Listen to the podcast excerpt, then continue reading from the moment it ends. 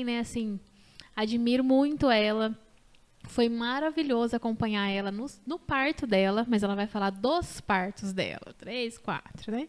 Tudo bem, Nai? Tudo bem, Vê. E você? Estou muito feliz de estar aqui. Obrigada pelo convite. Ah, é uma alegria imensa. Fiquei muito feliz que você aceitou. Você estava já na minha lista. Nai, é o seguinte, eu conheço você, você foi a minha gestante, com quem eu acompanhei e trabalhei. Mas quem é a Nayara? Conta pra gente. Eu tenho 31 anos, é, sou casada há 5 anos com o Lucas, tenho três filhos aqui e um no céu.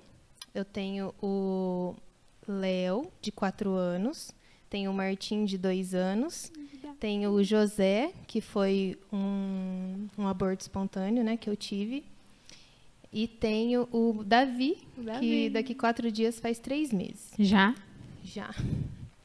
Eu sou formada em engenharia têxtil, não exerço desde o nascimento do Léo. Então já faz quatro anos que eu fico mais em casa, cuidando mais da, da família. Que legal, muito legal. Gente, é o seguinte, vocês sabem que para mim bater aquele papo eu preciso daquele cafezinho, né? Vocês sabem que quando eu trago essa convidada para cá, quem tá junto com a gente é a da Leono, minha cafeteria do coração, tá aqui, ó, nossa garrafinha de café. E hoje eles mandaram uma torta, gente, eu quem, quem acompanhou nos stories, inclusive se você não me acompanha nos stories, aproveita e me segue lá, que é Viridiana Bonfim. Eu mostrei que eu estava antes aqui do podcast, eu já estava comendo a torta. Então eles mandaram uma torta que está quentinha, fica à vontade Obrigada. na hora que você quiser comer. Você aceita um café? Com certeza. Então vou te servir um cafezinho aqui. Conta para mim, você já conhece a Daleu ou não? Conheço, já fui lá para partilhas com amigas. e inclusive essa semana me passaram que a playlist da, da Leo no, no aplicativo de música é muito boa. Quero dar uma conferida lá. Amo café. Vou tomar, tá? Porque. É para tomar, não é. Deixa eu falar no microfone. Já vou falar no microfone, Nodinha. Pronto, vou falar no microfone. O café aqui não é cenário, a gente toma mesmo. Eu teve um podcast que eu tomei três xícaras. Gente, ah, deixa eu falar um pouquinho da Daleo, aquela cafeteria maravilhosa.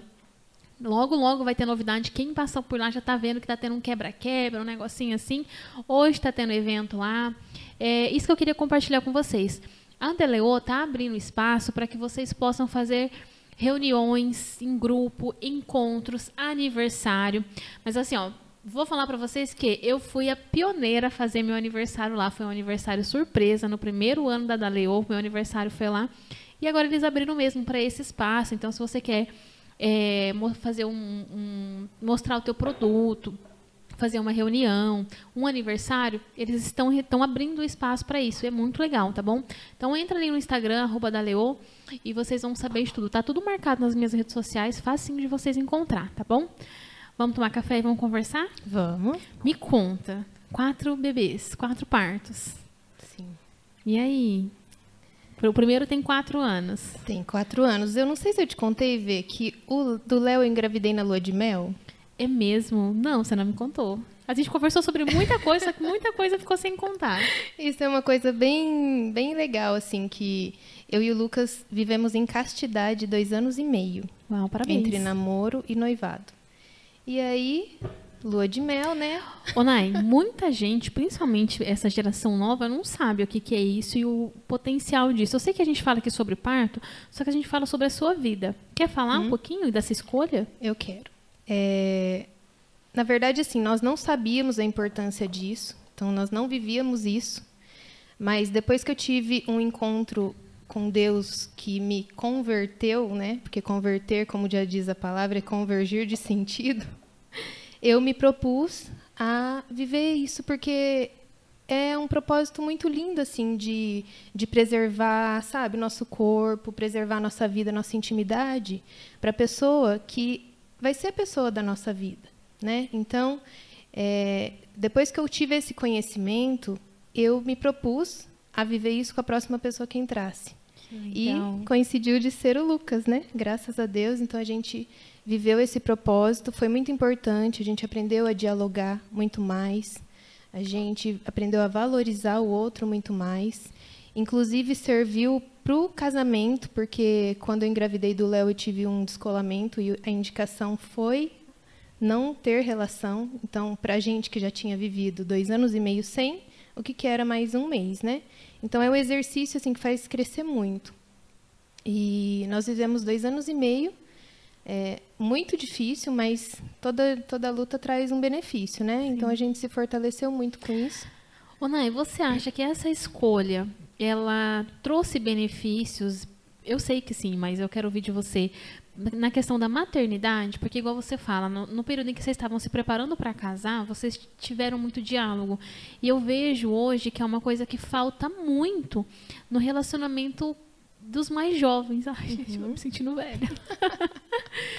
Por quê? Porque hoje o relacionamento, na sua grande maioria, quando não está pautada nos princípios cristãos, independente da igreja que você frequenta, pouco, pouco se fala em diálogo. E a gente vê muitos casos de divórcio.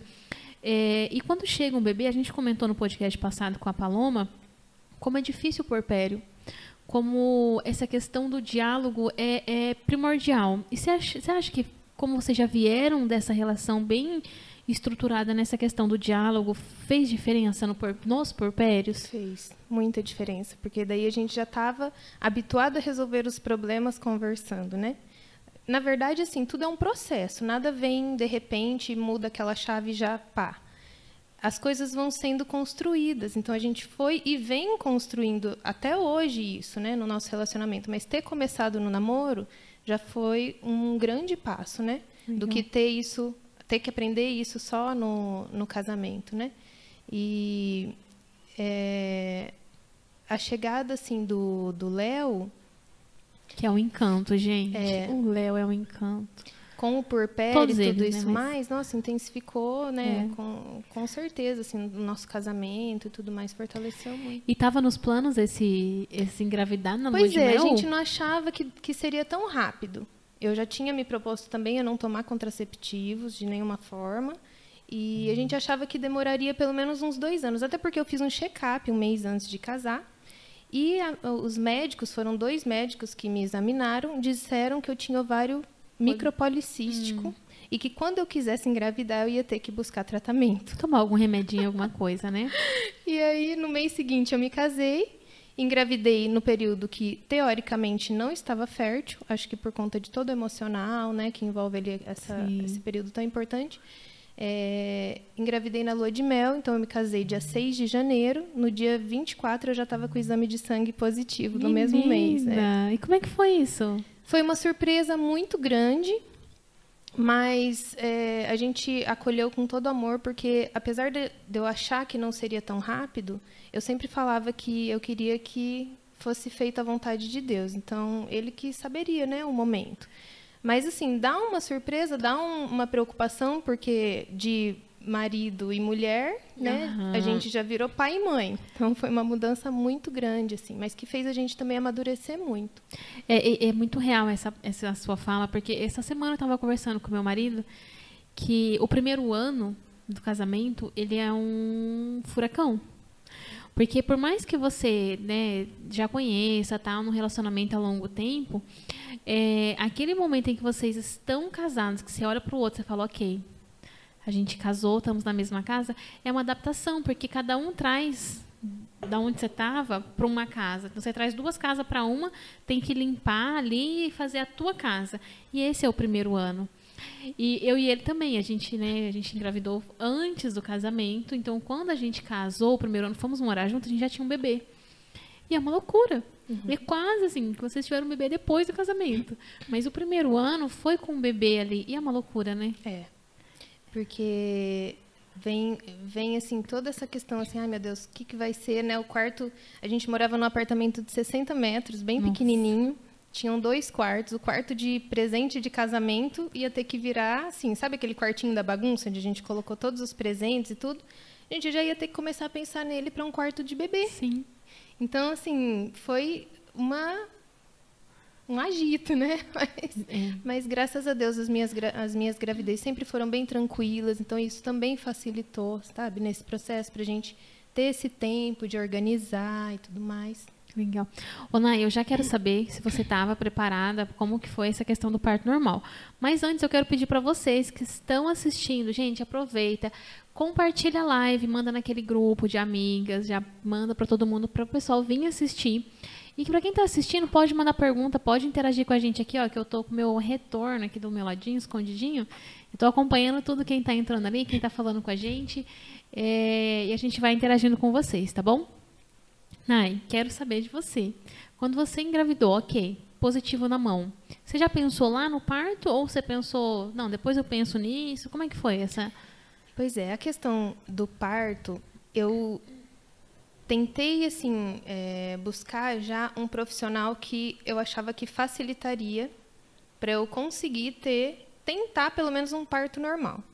Então, eu tinha a indicação de duas amigas que já tinham ido num profissional uma tinha conseguido parto normal, a outra tentou, mas chegou um momento que, é, por conta do neném não ter virado, teve que ir para uma cesárea. Mas pelo menos eu vi, opa, ali tem uma pessoa que encara, né? Uhum. Porque eu também tinha vários é, médicos que eu sabia que induziam já para cesárea. Uhum. Então eu fugi deles. Eu já Muito fui naquele profissional assim.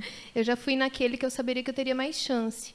E, e aí foi, assim, todo esse pré-natal pensando no já, parto já, normal. Já com a mente no parto normal. É. E na cesárea como uma alternativa se algo não desse certo. Eu acho muito legal que o teu primeiro parto você fala queria tentar o parto, né? O segundo você já foi para o parto, se precisar uma cesárea. Inclusive mais para frente, mais no finalzinho a gente vai responder e uma das perguntas é isso, que já é uma dica que eu deixo para vocês, uma dica de doula, não tentem ter um parto.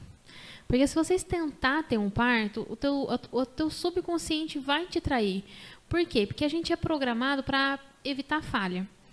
E a gente é programado para poupar energia. Então, tudo aquilo que você tenta tem chance de falha. Então, todo o teu processo emocional, do subconsciente, vai, vai, vai te levar à seguinte questão. Se você vai tentar, existe, existe chance de falhar. Se existe chance de falhar, para que, que a gente vai entrar nessa? Vamos direto para uma cesárea, então os medos crescem, as dúvidas crescem, a, o questionamento se você tem esse potencial ou não cresce. Então, quando eu começo a atender, você, no, no teu caso não foi assim, mas quando chega essas gestantes para mim, a primeira instrução que eu dou é não tenta. Porque se você tentar, há grande chance de dar errado. Tenha um parto. Se você precisar, a gente está uma, uma cesariana ótima para isso. E vai ser uma boa cesariana, mas não tenta ter um parto eu vou parir. Se não der certo, se alguma coisa sair fora do caminho, faço uma cesárea. Uhum. Para quem quer parto, vai com essa mente que dá mais certo. Uhum. Né? Isso mesmo. E aí, então. Então, caminhando já pela gestação, que eu já disse que foi tranquila, né? Só aquela, aquela coisa normal, né? De dor nas costas, o estômago que dá aquela azia, né? É, aquele mal-estar no estômago, mas beleza. Indo lá para o final já. Eu tava de umas 37 semanas e o médico começou o toque semanal. Uhum. Então tinha, tinha isso. E a partir de 37 eu comecei a dilatação. Um uhum. de dilatação. E aí chegou 38 semanas, não evoluiu, 39 semanas, não evoluiu, eu não sentia nada. Daí o médico disse: vem aqui na clínica na sexta-feira e a gente vai fazer aquele exame cardiotoco. Isso, cardiotocografia. E, e aí falei, tá bom, né? Porque até então não estava sentindo nada, já estava indo para 40 semanas. Só que daí isso seria na sexta. Na quinta, de manhã, às 7, 8 horas da manhã, eu comecei a sentir uma contraçãozinha tipo cólica menstrual. Só que eu percebia que ela vinha ritmada, porque eu comecei a marcar. Tem um aplicativo. Você tinha o conhecimento do que era o parto? Vê, muito, muito pouco. eu não, eu não sou de. Só as fases. Uhum. Do que, que fase latente, fase ativa e expulsivo, na teoria ali de ler. Porque uhum. eu não sou de ver. Uhum. Eu não hum. vejo, assim, eu não Sim. gosto de. Se for para eu ver, eu não vou querer fazer. Como ia ter que nascer de alguma forma, se eu visse cesárea, eu não ia querer cesárea. Se eu visse normal, é, eu também é, não sou é... muito de ver. Então, pra, de ver, assim, eu não, não busquei ver nenhum, mas de estudar, eu estudei sobre as fases. Então, eu percebi, e essa minha amiga que tinha conseguido o parto normal tinha me indicado o aplicativo. Uhum. Eu fui lá e comecei a perceber que vinha de 5 em 5 minutos uma dorzinha. Daí. Isso com quase 40? Com 39 semanas e 4 dias. Tá. Daí eu entrei em contato com a clínica, falei, olha, começou a dar um sinal. Talvez a gente poderia antecipar esse cardiotoco para hoje, né? Porque seria amanhã. E aí pediram para eu ir na clínica. E essa dorzinha, que parecia uma cólica menstrual, começou a aumentar. Fiz o cardiotoco, informaram que eu estava já com contração considerável. Já estava moderada ali.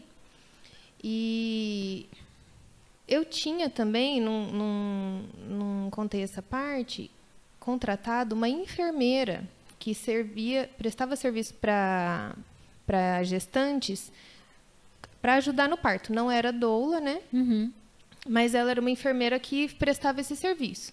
E eu não era daqui da cidade, eu não conheço muita gente. Como também foi uma indicação ali que eu já estava próxima, eu acabei é, contratando daí esse uhum. serviço. E ela tinha me informado que ela acompanhava a partir de 6 centímetros de dilatação no hospital, para eu tentar ir no hospital o mais tarde possível e tudo mais. E aí o doutor falou para eu ir para casa, né, esperar, porque assim, eu falei, e agora, né? Vai ser hoje, vai ser amanhã, não dá para saber quando que é, e não dava realmente, não tinha como saber quando seria. Uhum. E então eles falaram, vai para casa, quando você não estiver mais aguentando de dor, você vai para o hospital. Gente, não se preocupa com o barulho que tem alguém saindo e já vai entrar. Então, eu fui para casa da minha sogra no dia, almoçamos lá. O Lucas estava cheio de paciente. A gente não sabia se desmarcava, se não desmarcava. Eu pensava, meu Deus, mas e se não for hoje? E se for hoje? E foi chegando nessa hora do almoço, a dor foi aumentando. Eu falei, quer saber? Desmarca, porque de agora em diante eu também já não quero ficar sem você. Porque a dor começou a ficar Começou forte. a pegar. É. E eu falei para ele, vamos para casa, que eu acho que está acontecendo. Fomos para casa. Ele passou na clínica para desligar o notebook, porque não, ter, não tinha nem voltado do almoço. No que ele subiu as escadas, eu liguei e falei, desce, porque eu não estou aguentando. Foi bem rápido. Corre, eu não estou aguentando mais de dor. Aí a gente foi para casa tentando já entrar em contato com o médico. Porque, assim, o primeiro é muito difícil essa falta de informação é muito difícil. Eu pensava assim, será que eu já tenho que ir para o hospital? Uhum. E agora, né? Então a gente foi para casa, tomei um banho, pegou as malas e tentando falar com o médico. E eu, eu lembro que eu falava assim, mas que horas que eu tenho que ir para o hospital? Porque eu já não estou aguentando de dor. E bate um medo, né? Você está é. sentindo uma dor muito grande. Só que provavelmente a próxima dor vai ser maior. E aí você fala, tá, pra mim não tá aguentando, mas essa eu já não tô aguentando. Eu vou, mas aí se eu vou tá cedo. Se eu fico, tá. É o primeiro, e sem ter esse acompanhamento mesmo ali, é. É. Isso é a importância do seu trabalho, inclusive, né? Porque uma das coisas que me deu muita tranquilidade nesse último é saber que tinha comigo o tempo inteiro uma pessoa que sabia o que estava acontecendo. É. Então, isso passa muita segurança. É muito importante. Né? claro, né, que me contratem, quero que vocês me contratem, mas contratem mesmo, gente. Né, independente de mim, eu sei que tem gente que acompanha de outros estados. Se você tem esse acesso, consegue ter uma doula, tenha, porque é um, é um trabalho diferente, por exemplo, da enfermeira que te acompanhou, que não era uma enfermeira obstétrica, né? Acho que era não. da clínica é, do mas doutor, eu, mas é, eu não sei dizer se é. Eu acho que eu sei mais ou menos. Eu sei que não era obstétrica. É legal. Eu, inclusive, meu sonho de, de doula é ter uma, uma enfermeira obstétrica dentro da minha equipe, junto comigo, trabalhando junto. Porque a gente faz trabalho totalmente distintos. Né? Um completa o outro, um complementa o outro. Uhum. E o, o trabalho de doula, ela te prepara antes do parto. Né? Por exemplo, uma doula não vai estar com você quando você estiver com 6 centímetros. A doula vai estar com você quando a sua contração começar lá de 5 em 5 minutos. Ou quando você falar, não estou segura, a gente vai, faz uma visita, vê como que você está, e se precisar, volta para casa, se for o caso, já fica. Uhum. Então, é muito legal essa questão de ter esse acesso à doula. Uhum. E faz muita diferença na técnica também. É. Eu vou falar depois. Tá. Essa parte é da diferença. Vocês, vocês têm que falar, porque eu nunca tive uma doula.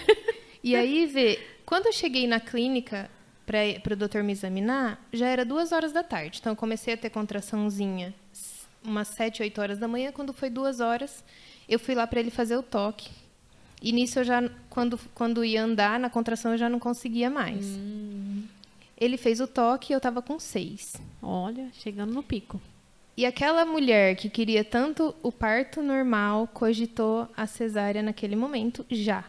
Claro. Mas deixa eu. É, duas coisas que eu quero falar sobre o que você está me relatando. Quando você falou que com 37 semanas começou os toques semanais, é o que eu quero dizer. Você já passou por isso, beleza. mas não é normal. E não tem necessidade. Então, o, o legal do podcast é a gente poder fazer essa leitura, né? Não tem essa necessidade. Por quê? Porque o toque ele serve para ver dilatação e ver posicionamento da cabeça do bebê em trabalho de parto ativo. Então, assim, a gente bate muito nessa tecla, a gente, da categoria doulas, né? Porque com 37 semanas, você que não tinha muita informação, comecei a dilatar com um centímetro, cara, eu acho que semana que vem nasce. Aí você vai para casa, você não tem mais. Primeiro que você já não corta a relação. Você não vai ter mais ter relação, porque afinal de contas está com um centímetro de dilatação. Os medos são inúmeros na cabeça. Depois você vai lá, pega um balde do chão para fazer qualquer coisa, você escuta um negócio assim, ah, eu acho que agora eu já estou com três.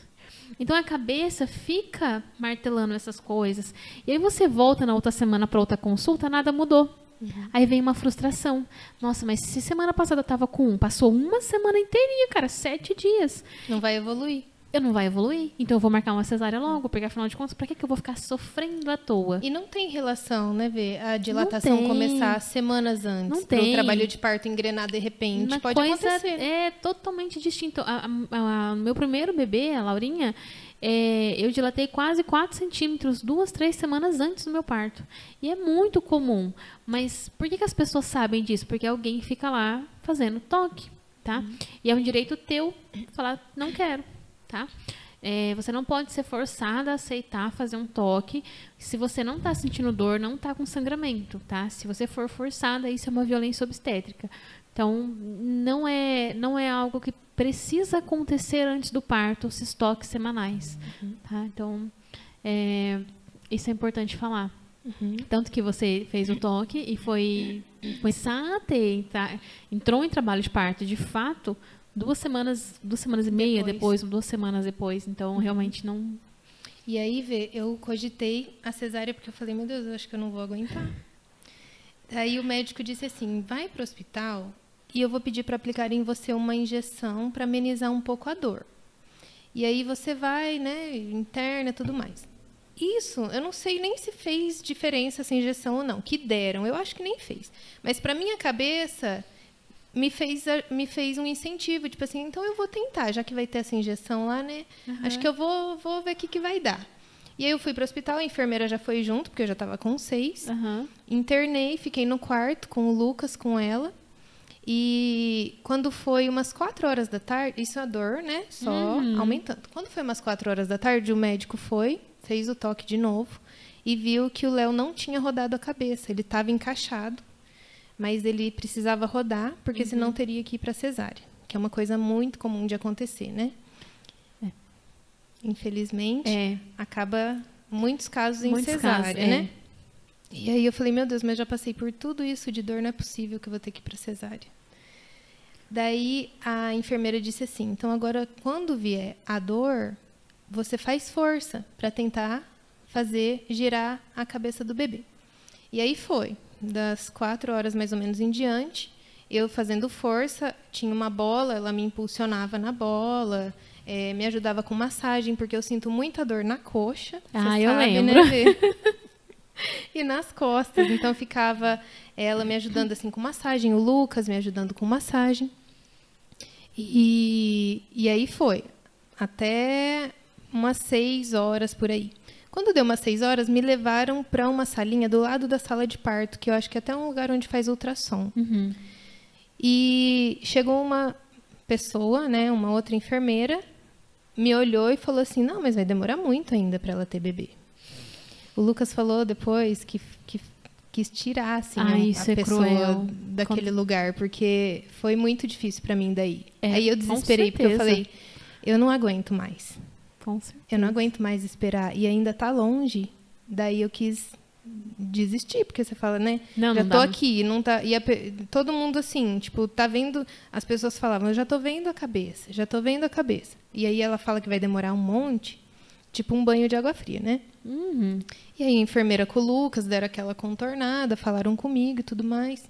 E é, o, Lu, o, o Lucas depois é, me ajudou muito também em tudo isso. E aí o o que, que acontecia também que eu quero dizer nesse período todo, como eu não tinha estudado, eu tive muita dificuldade com a dor, Uhum. porque eu ficava desesperada em cada dor. Eu queria fugir da dor. Eu A não fuga. sabia respirar. Nossa, outra, outra mulher no último parto do que você tá me contando. Foi muito diferente. Outra mulher. Eu não sabia respirar. Eu, sabe quando aquilo tá. Eu falava, meu Deus, eu quero, eu só quero que isso acabe. Eu Você fica brigando com a acabe. Eu não dor, né? aguento mais. Eu não cheguei a pedir cesárea. Eu me lembro que no do Léo eu não cheguei a pedir cesárea, mas eu falava muito. Eu não aguento mais. Eu não consigo, eu não aguento mais. E isso é uma dificuldade muito grande quando as mulheres começam a essa negatividade, isso influencia muito no parto que está rolando. Porque daí elas ficam, não quero, não quero, então o, o tua mente, o teu, o teu consciente, o inconsciente começa a trabalhar pro não. Porque o corpo está mandando alerta, vamos resolver isso aqui. É. E, e é, um- é um bloqueio muito grande. Tan- Tanto que, às vezes, nas contrações, assim, a gestante começa a fazer assim com a cabeça. Eu, o que está acontecendo? Fala para mim. Vamos tirar esse não da mente. Eu sei que dói, mas não, não brigar ali, né? Vamos pro sim. É, isso foi uma coisa legal de eu ter tido a enfermeira e o Lucas ali para dar esse apoio, sabe? Tipo, Que te encoraja, É. né? E uma coisa legal também que eu vejo do seu trabalho, de você especificamente, é que você não fica com dó. Não. Você sabe que a gente consegue. É. E eu senti muito isso nesse Me perguntam parto. muito isso. Você não tem dó dela? Você não tem dó? E parece, quando me perguntam, eu respondo com toda a sinceridade do meu coração, principalmente ali no Instagram, eu falo, não, eu não tenho dó. Porque eu sei a potência dessa mulher que tá ali. Eu sei que o que ela tá sentindo tá doendo muito. Só que eu sei que ela consegue. E vai passar. Vai passar. E passa. A hora que passa, descansa. A hora que vem, calma, respira. E respirar é, é surreal. É. A diferença do parto, quando você respira, quando não respira. E aí o médico chegou, me, me examinou de novo, pediu para eu ir para sala de parto direto, então me colocaram lá na maca e começou, né? Faz força, faz força. Você sabe de quantos centímetros você tava? Já tava daí total. Total. E aí faz força, vai nascer, faz força, você precisa fazer a força certa. E eu pensava, o que é isso? Pelo amor de Deus, porque eu estou fazendo força e não está saindo. Qual é a força certa, né? Pressionar lá embaixo. E eu tentava, mas não, não ia. Então eu achava que eu estava fazendo certo, mas não estava, na verdade, né? E é difícil você saber assim como é. Como é? Mas eu fui tentando, fui tentando, fui tentando. Até que eu pensei assim, eu já não estou aguentando mais. É, vai sair até as minhas tripas. Ai, Mas eu vou fazer uma força que vai sair. E nisso, o médico já tinha me falado da epísio. Uhum. Ele falou assim, ó, eu vou preparar, se precisar fazer, eu vou fazer. E naquele momento eu estava tão assim, querendo uma ajuda, que eu falava assim, só me ajuda, só quero que nasça. E, e aí eu não, não me opus, mas era uma coisa que eu tinha, es- tinha assim, pesquisado de Google, plano de Uhum, parto, aham. e levado para ele. Então ele me- me explicou algumas coisas ali que se fosse necessário intervir, que eu teria que confiar nele, porque ele daí teria que fazer, se fosse necessário. Mas eu já tinha dito para ele que eu gostaria de que não fizesse se se fosse possível. Inclusive o colírio, que agora eu acho que nem aplica mais, né? Aquele colírio É, de é, prata. a- aquele que fica o olhinho vermelho não, não utiliza mais. É, eu é tinha usado falado outro, outro também que eu não gostaria. Daí ele falou que era um protocolo do hospital, enfim.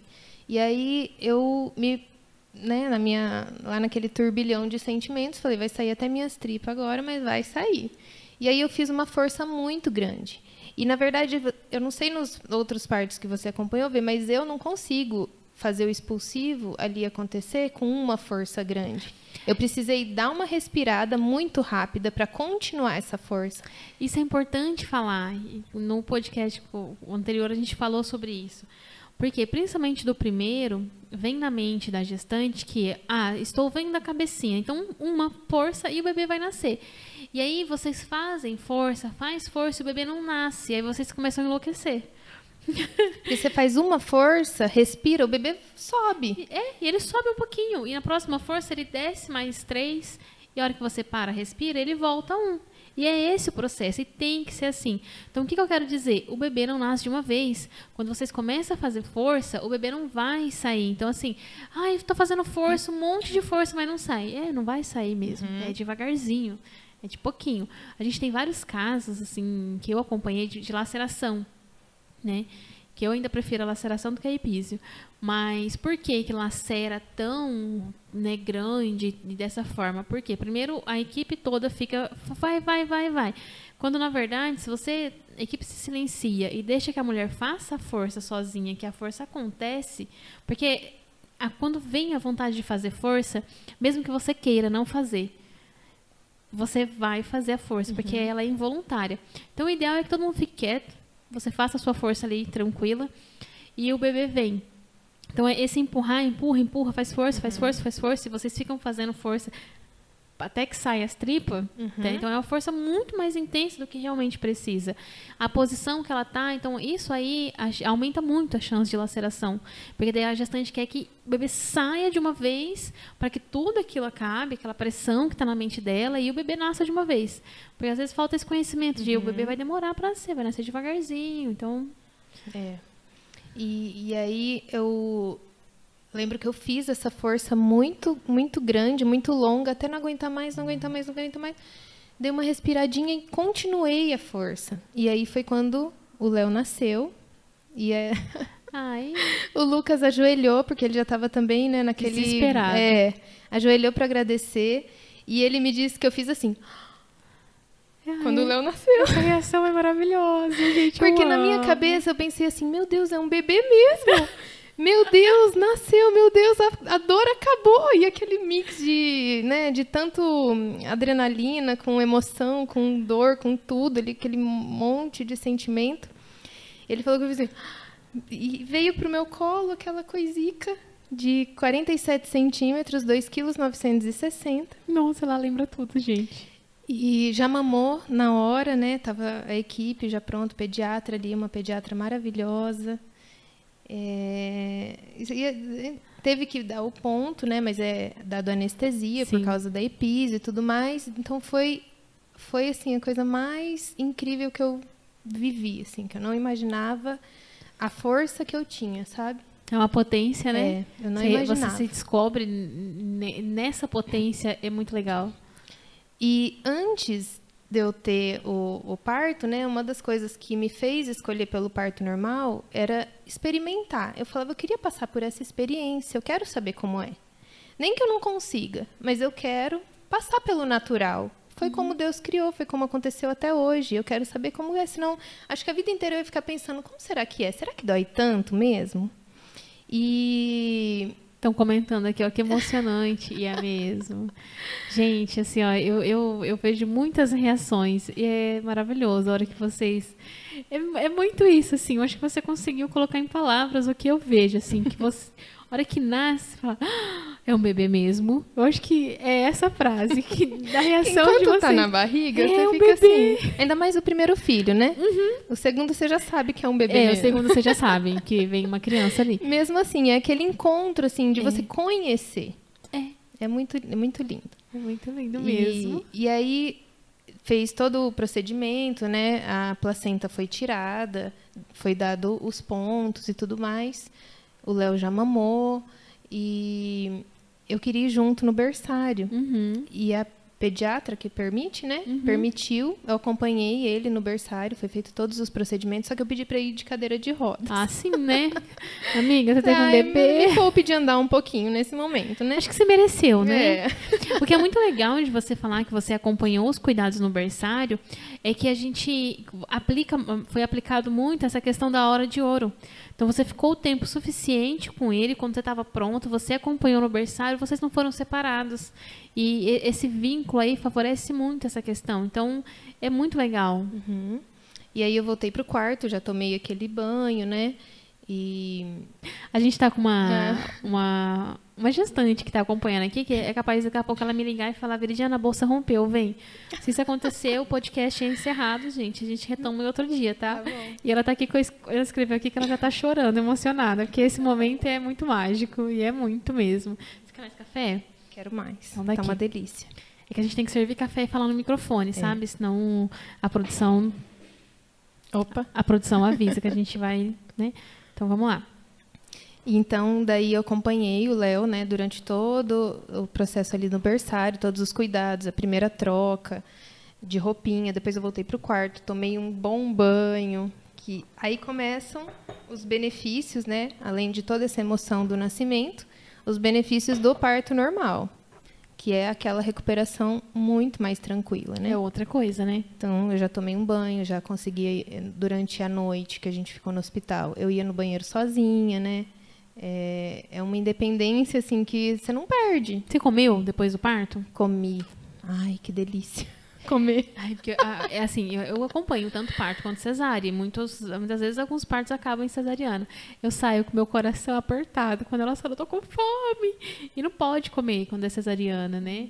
E eu fico assim, adoro quando vocês conseguem parto, porque daí você já, né, quem consegue ele já come, já, porque...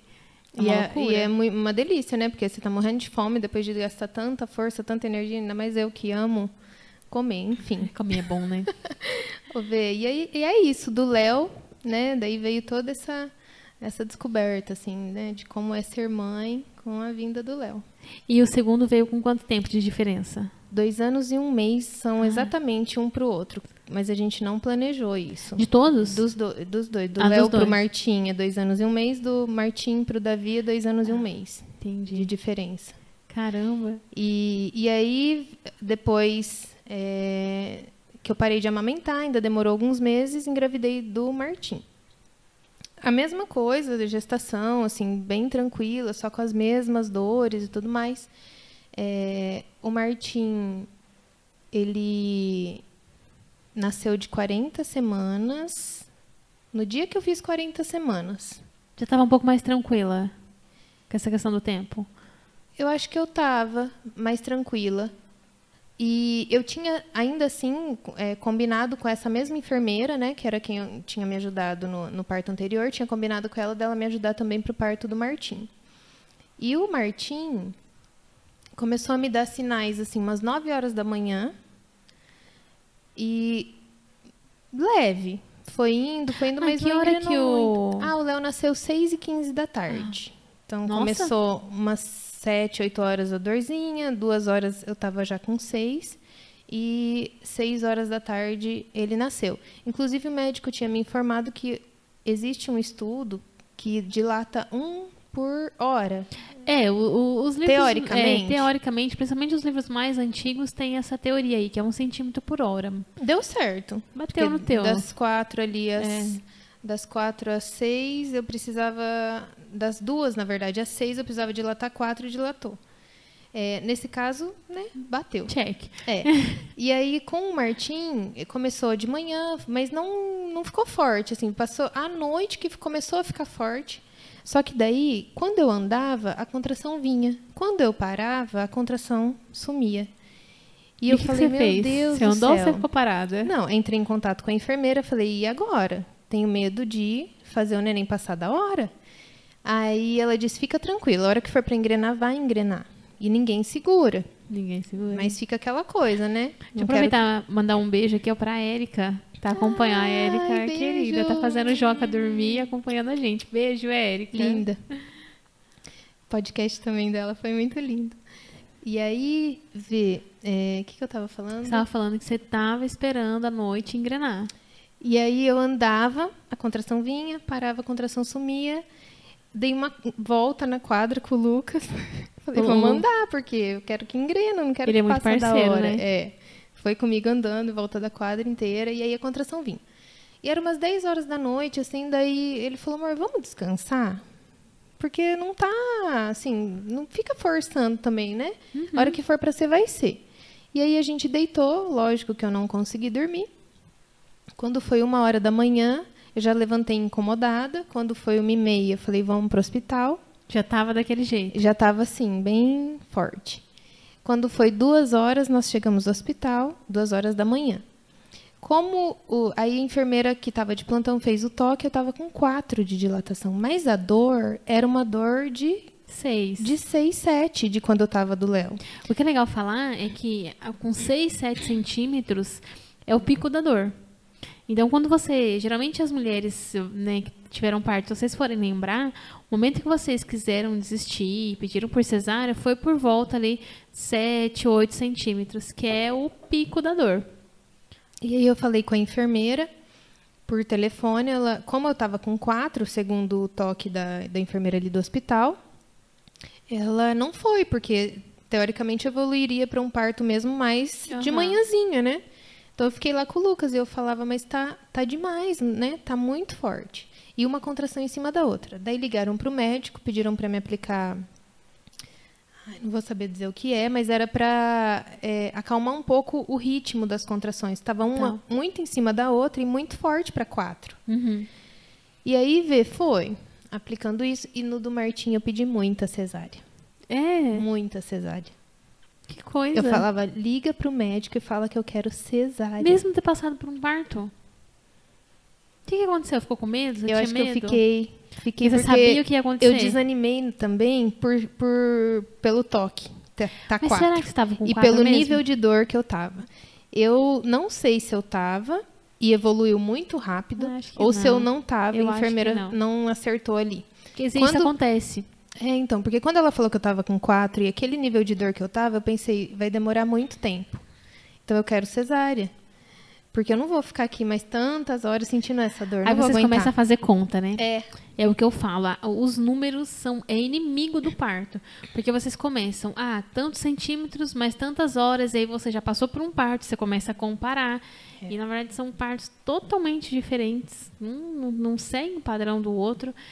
Os números desaba É. com, o- com o psicológico de vocês é. gestantes. Daí eu pensava, né?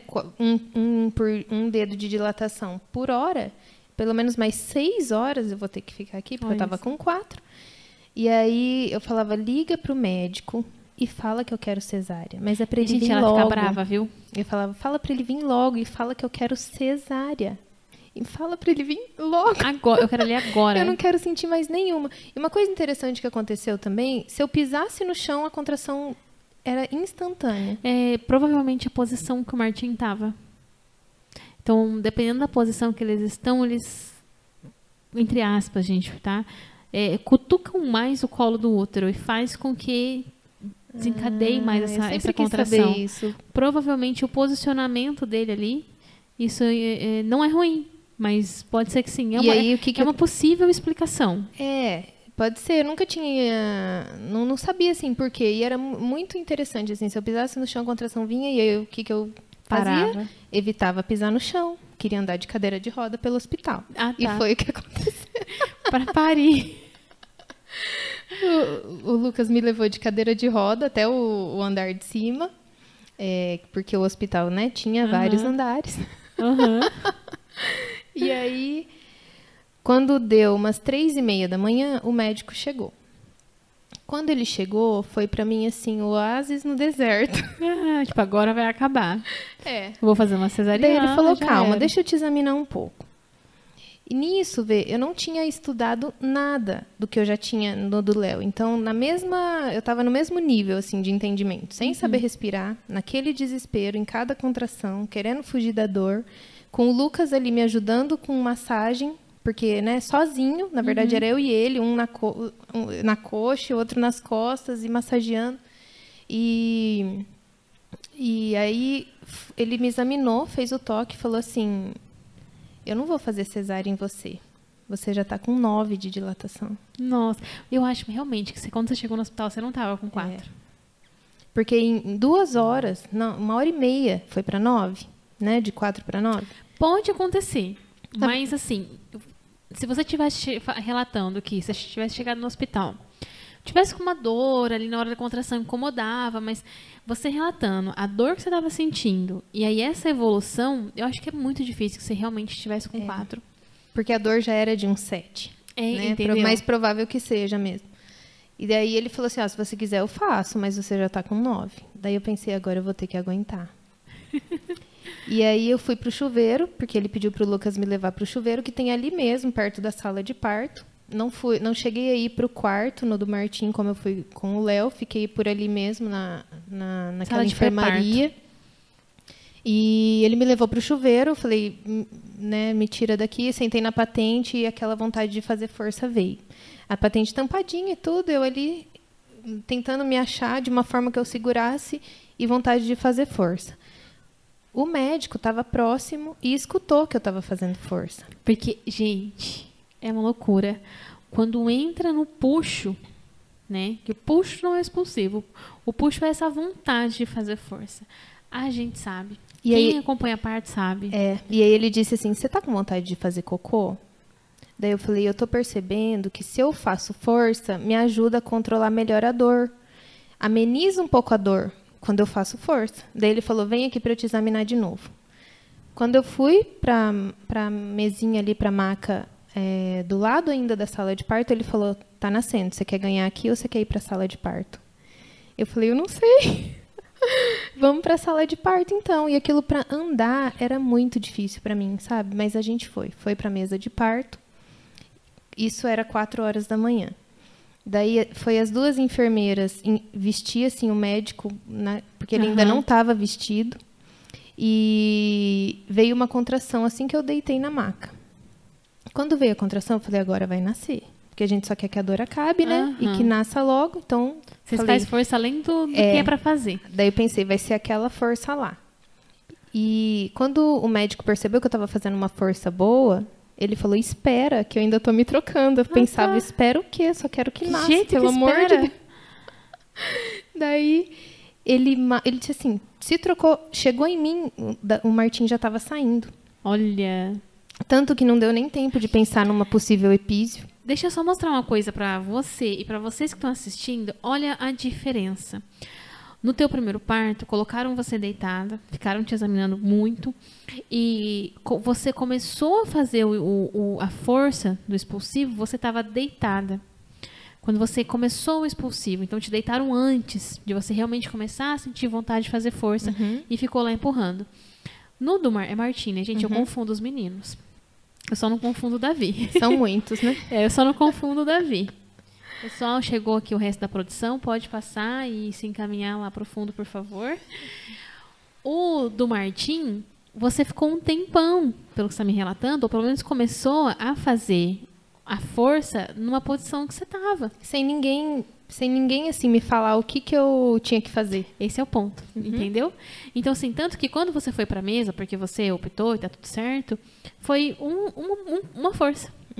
Mas não é porque foi mais rápido que foi com uma força, é porque você já estava fazendo antes. Então, quando você realmente se colocou na posição, ok, meu bebê vai nascer, eu tô pronta pra isso, foi. É. E aí, vê, não deu nem tempo de pensar em epísio, porque ele chegou em mim já estava saindo. E aí lacerou. Eu tive a laceração, mas enfim, veio é, o Martim também pro meu colo, todo aquele sentimento, assim, né? Aquela explosão mais maravilhosa do mundo. E já mamou também. Ele nasceu com mecônio. Tá. Ah, isso explica o teu, o teu nível de dor ter sido maior. Você sentiu que foi maior? A de agora, É. a, lacer- a laceração. Não, a, a dor da contração. As contrações do Martim pro do Léo. Você acha que doeu mais? No do Martim, né? Doeu mais. É, é comum os bebês que têm o mecônio ali, a dor ser maior, porque inflama, né? Então causa mais dor. Então as contrações elas sobem de nível a dor do que um parto onde não tem o mecônio.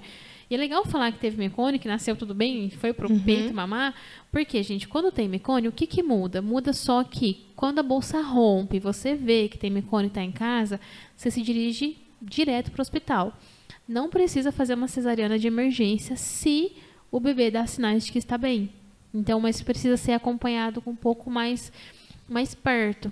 Né? Por exemplo, se você está com uma equipe de um médico particular, está com você e a, a bolsa rompe, e você tem alguém com você, no caso uma doula ou uma enfermeira obstétrica, você pode ficar em casa. Agora, quando tem mecônio, não. Aí você precisa ficar, necess- é necessário que fique no hospital. O monitoramento é feito mais de perto. E a qualquer sinal que o bebê dá, é, é feito o que precisa ser feito. Mas eu- o que é legal falar é que não necessariamente precisa ser uma cesariana de emergência porque tem mecônio, que isso era antigamente. Hoje não precisa mais ser assim. Tanto que o Martim nasceu super bem. Bem lindo, né? Coisa mais maravilhosa. Aí vê, no do Léo, eu, eu dei o primeiro banho nele, inclusive no hospital. A enfermeira, 12 horas depois, Legal. perguntou no quarto se eu e o Lucas gostaríamos de dar, pra gente até aprender, né? A gente nunca tinha dado banho em recém-nascido. Daí o Lucas falou, amor, se você quiser, pode dar, né? Porque você que vai, né, no dia a dia ali, tá mais fazendo isso. E aí eu dei o primeiro banho no Léo, 12 horas depois do parto, Que legal. no hospital. O Martim, como ele nasceu com mecônio, eu preferi, já, já foi uma coisa meio automática ali, dar o banho. E eu também não me opus porque, né, nasceu com mecônio, eu queria que tirasse mesmo. Então, eu Aham. também preferi não dar o banho. Não foi perguntado, mas eu também não me ofereci para dar por conta do mecônio, é, pela experiência das enfermeiras mesmo, de fazer isso da forma que deveria s- ser feita, essa limpeza, né? E fui também junto na, na- no berçário, acompanhei todo o processo, levei ele para o quarto, né? Na cadeira de roda. Por favor. E aí foi, veio, né? O Martinzinho também. e como que foi chegar em casa? O Léo ver o, o Martim, porque ele tá pequenininho, dois anos e pouquinho, não É. entende muita coisa, mas como é que foi? assim? Mas é muito emocionante. O amor, assim, ele recebeu o Martim com muito beijo, com, com aquele olharzinho brilhando, assim, de que bom, sabe? Que bom ter um bebê agora, assim. E uma coisa que eu e o Lucas sempre fazemos é nunca trazer a ideia de um irmão com algo negativo por trás.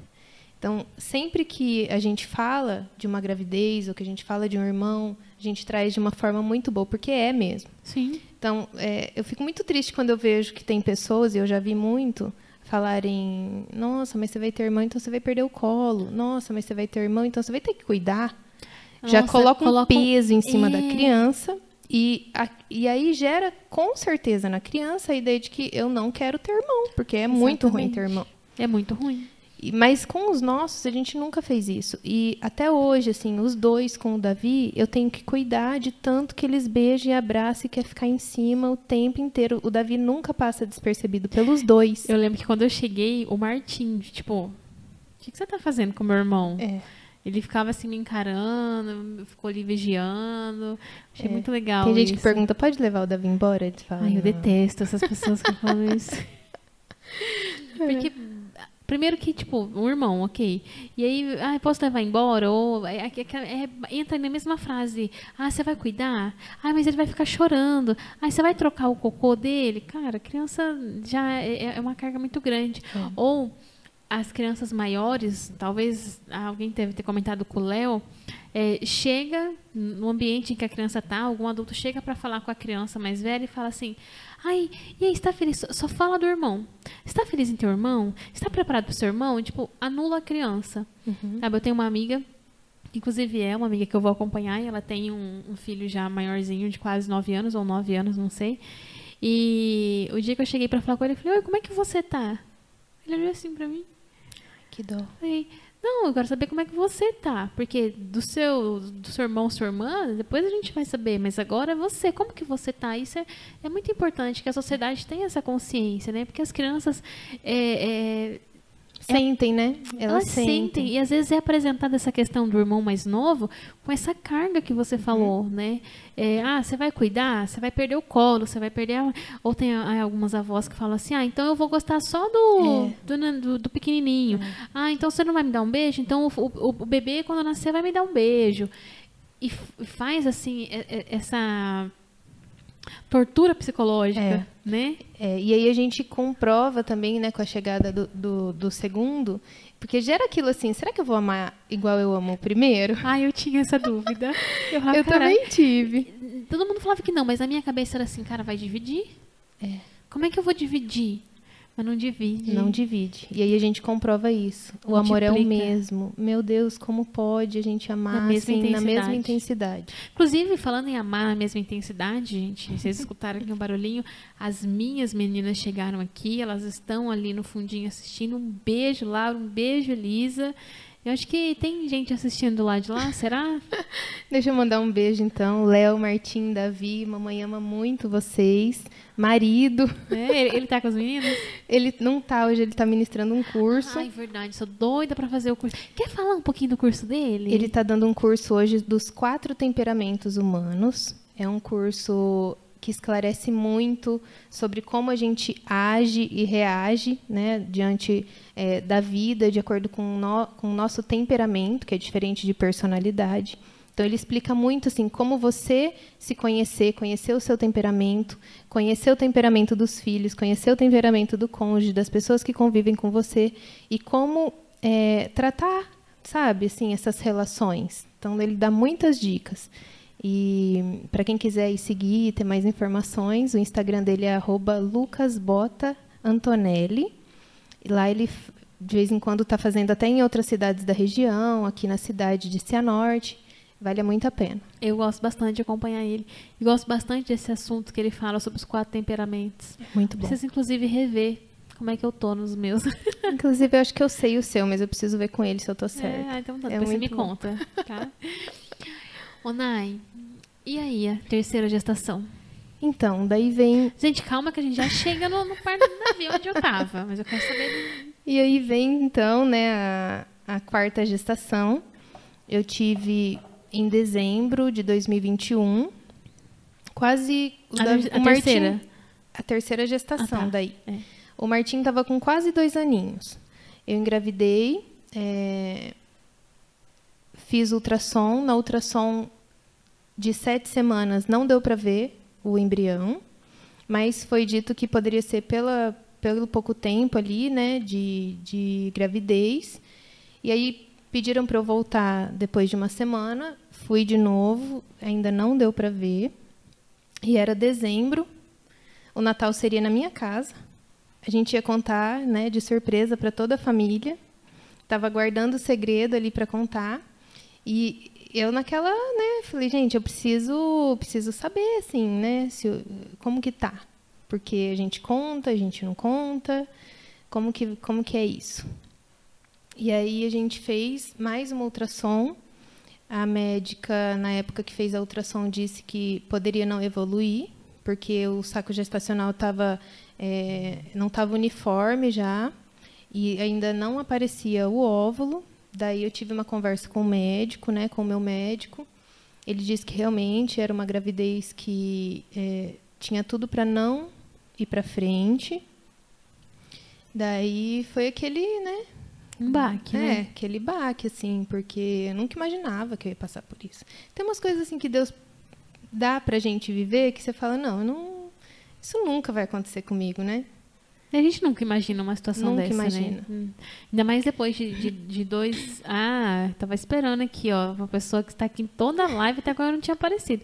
Um beijo, Nai Rocha, tá? Amanhã eu passo por aí. Gente, eu tava mandando beijo, quero mandar pra minha sogra, pro meu sogro, pro tio a gente tava Rafa, que falando, estão né? com as crianças hoje, porque o Lucas tá no curso, eu tô aqui, então hoje as crianças estão com a minha sogra, meu sogro e o tio. Rede de apoio. É, e um beijo marido também, que vai ver a, a filmagem depois da gravação.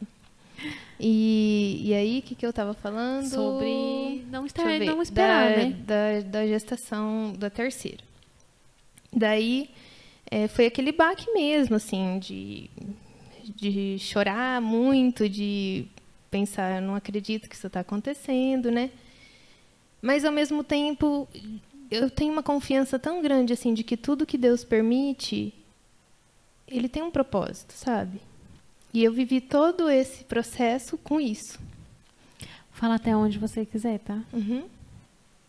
Não tem problema. É, E aí, vê, Deus, Deus foi tão bom assim que eu pedia para Deus cuidar de todos os detalhes, sabe? Onde eu colocaria, em que momento seria. É, eu não queria descartar. Eu sabia que, que aconteceria então o aborto espontâneo, porque o médico disse que não ia fazer um procedimento no hospital, sabendo que pelo tamanho e tudo mais que estava, não precisava. Então ele não ia me submeter a uma curetagem, algo assim. E, e eu falava, então tá, então eu quero que seja especial, sabe? E aí, poucos dias depois aconteceu o aborto. Eu estava em casa, o Martim estava acordado, o Léo estava dur tava dormindo, o Lucas também estava para dormir, então eu senti que o Martim acordou e eu tinha que ir para ver ele, mas que tinha alguma coisa a mais. Porque ele, sabe quando acorda toda hora e não, não vinga assim na, no sono? E aí eu fui eu, e me veio isso, assim, tipo, vai que não, não é só ele que que está acordado, que vai acontecer alguma coisa. E aí eu fui, estava ninando ele para ele voltar a dormir, era uma hora da manhã. E eu senti saindo assim, devagar, muito lentamente. muito, muito tranquilo, muito suave, e eu já estava daí usando absorvente. Acho legal falar essas coisas porque assim, né? Sim. Eu estava usando absorvente porque eu já estava com sangramento. É, O sangramento começou quando? Muito antes? Acho que, ai, não lembro direito, mas acho que não muito antes, não. Eu devo ter ficado com um, nessa espera uns três dias, quatro dias de quando eu soube que, que viria a acontecer um aborto. E o sangramento, eu não me lembro, mas foi nesse intervalo. E é, quando foi então daí, né, saiu no, no, no absorvente, o Lucas estava para pegar no sono, acordei ele e falei, amor, aconteceu. Vem aqui comigo, porque eu tinha tirado né, o, o absorvente, coloquei assim no banheiro e não sabia o que fazer. Sabe quando você fala, meu Deus do céu, né? Então saiu uma bolsa assim, que era acho que o saco gestacional desse tamanho, mais ou menos uns 3 centímetros. É, Você sentiu dor física? Senti isso que eu ia falar, que eu estava tentando lembrar. No dia de manhã, eu senti como se fossem contrações de parto. Só que numa intensidade menor. Mas eu precisei. Sabe quando você quer ficar deitadinha, assim, que você está sentindo muita dor nas costas, aqui na lombar? Eu senti bastante no período da manhã. Quando foi à tarde e à noite, não. E aí, qu- quando também saiu, não senti nada. Foi bem tranquilo. Daí eu tinha uma caixinha que um- até uma cunhada tinha me dado um, um brinco numa caixinha que tinha um lacinho. E eu achei tão linda aquela caixinha, eu falei, vou colocar aqui. De quantas semanas você tava? Nove semanas. Nove. Então você viu só a bolsa ali. Só a bolsa com um. como se fosse um puxadinho, assim, o redondinho com um puxadinho assim pro lado. E aí eu coloquei nessa caixinha, coloquei num altar que eu tenho em casa para esperar amanhecer o dia, porque como eu disse, eu não queria né, descartar, então eu tinha isso comigo, assim. Daí é, no outro dia eu fui fazer ultrassom, entrei em contato com o médico e tudo mais. Ele olhou meu útero, disse que tinha saído tudo, porque é uma coisa importante também, Sim. né? Não pode ficar nada lá é que se dentro. fica alguma coisa aí tem que entrar no, na curetagem. É. né? Daí é, a gente saiu de lá, foi para um lugar que hoje está sendo construído uma igreja e enterrou aquela caixinha com o José que, que a Isso que eu ia gente te fez. perguntar.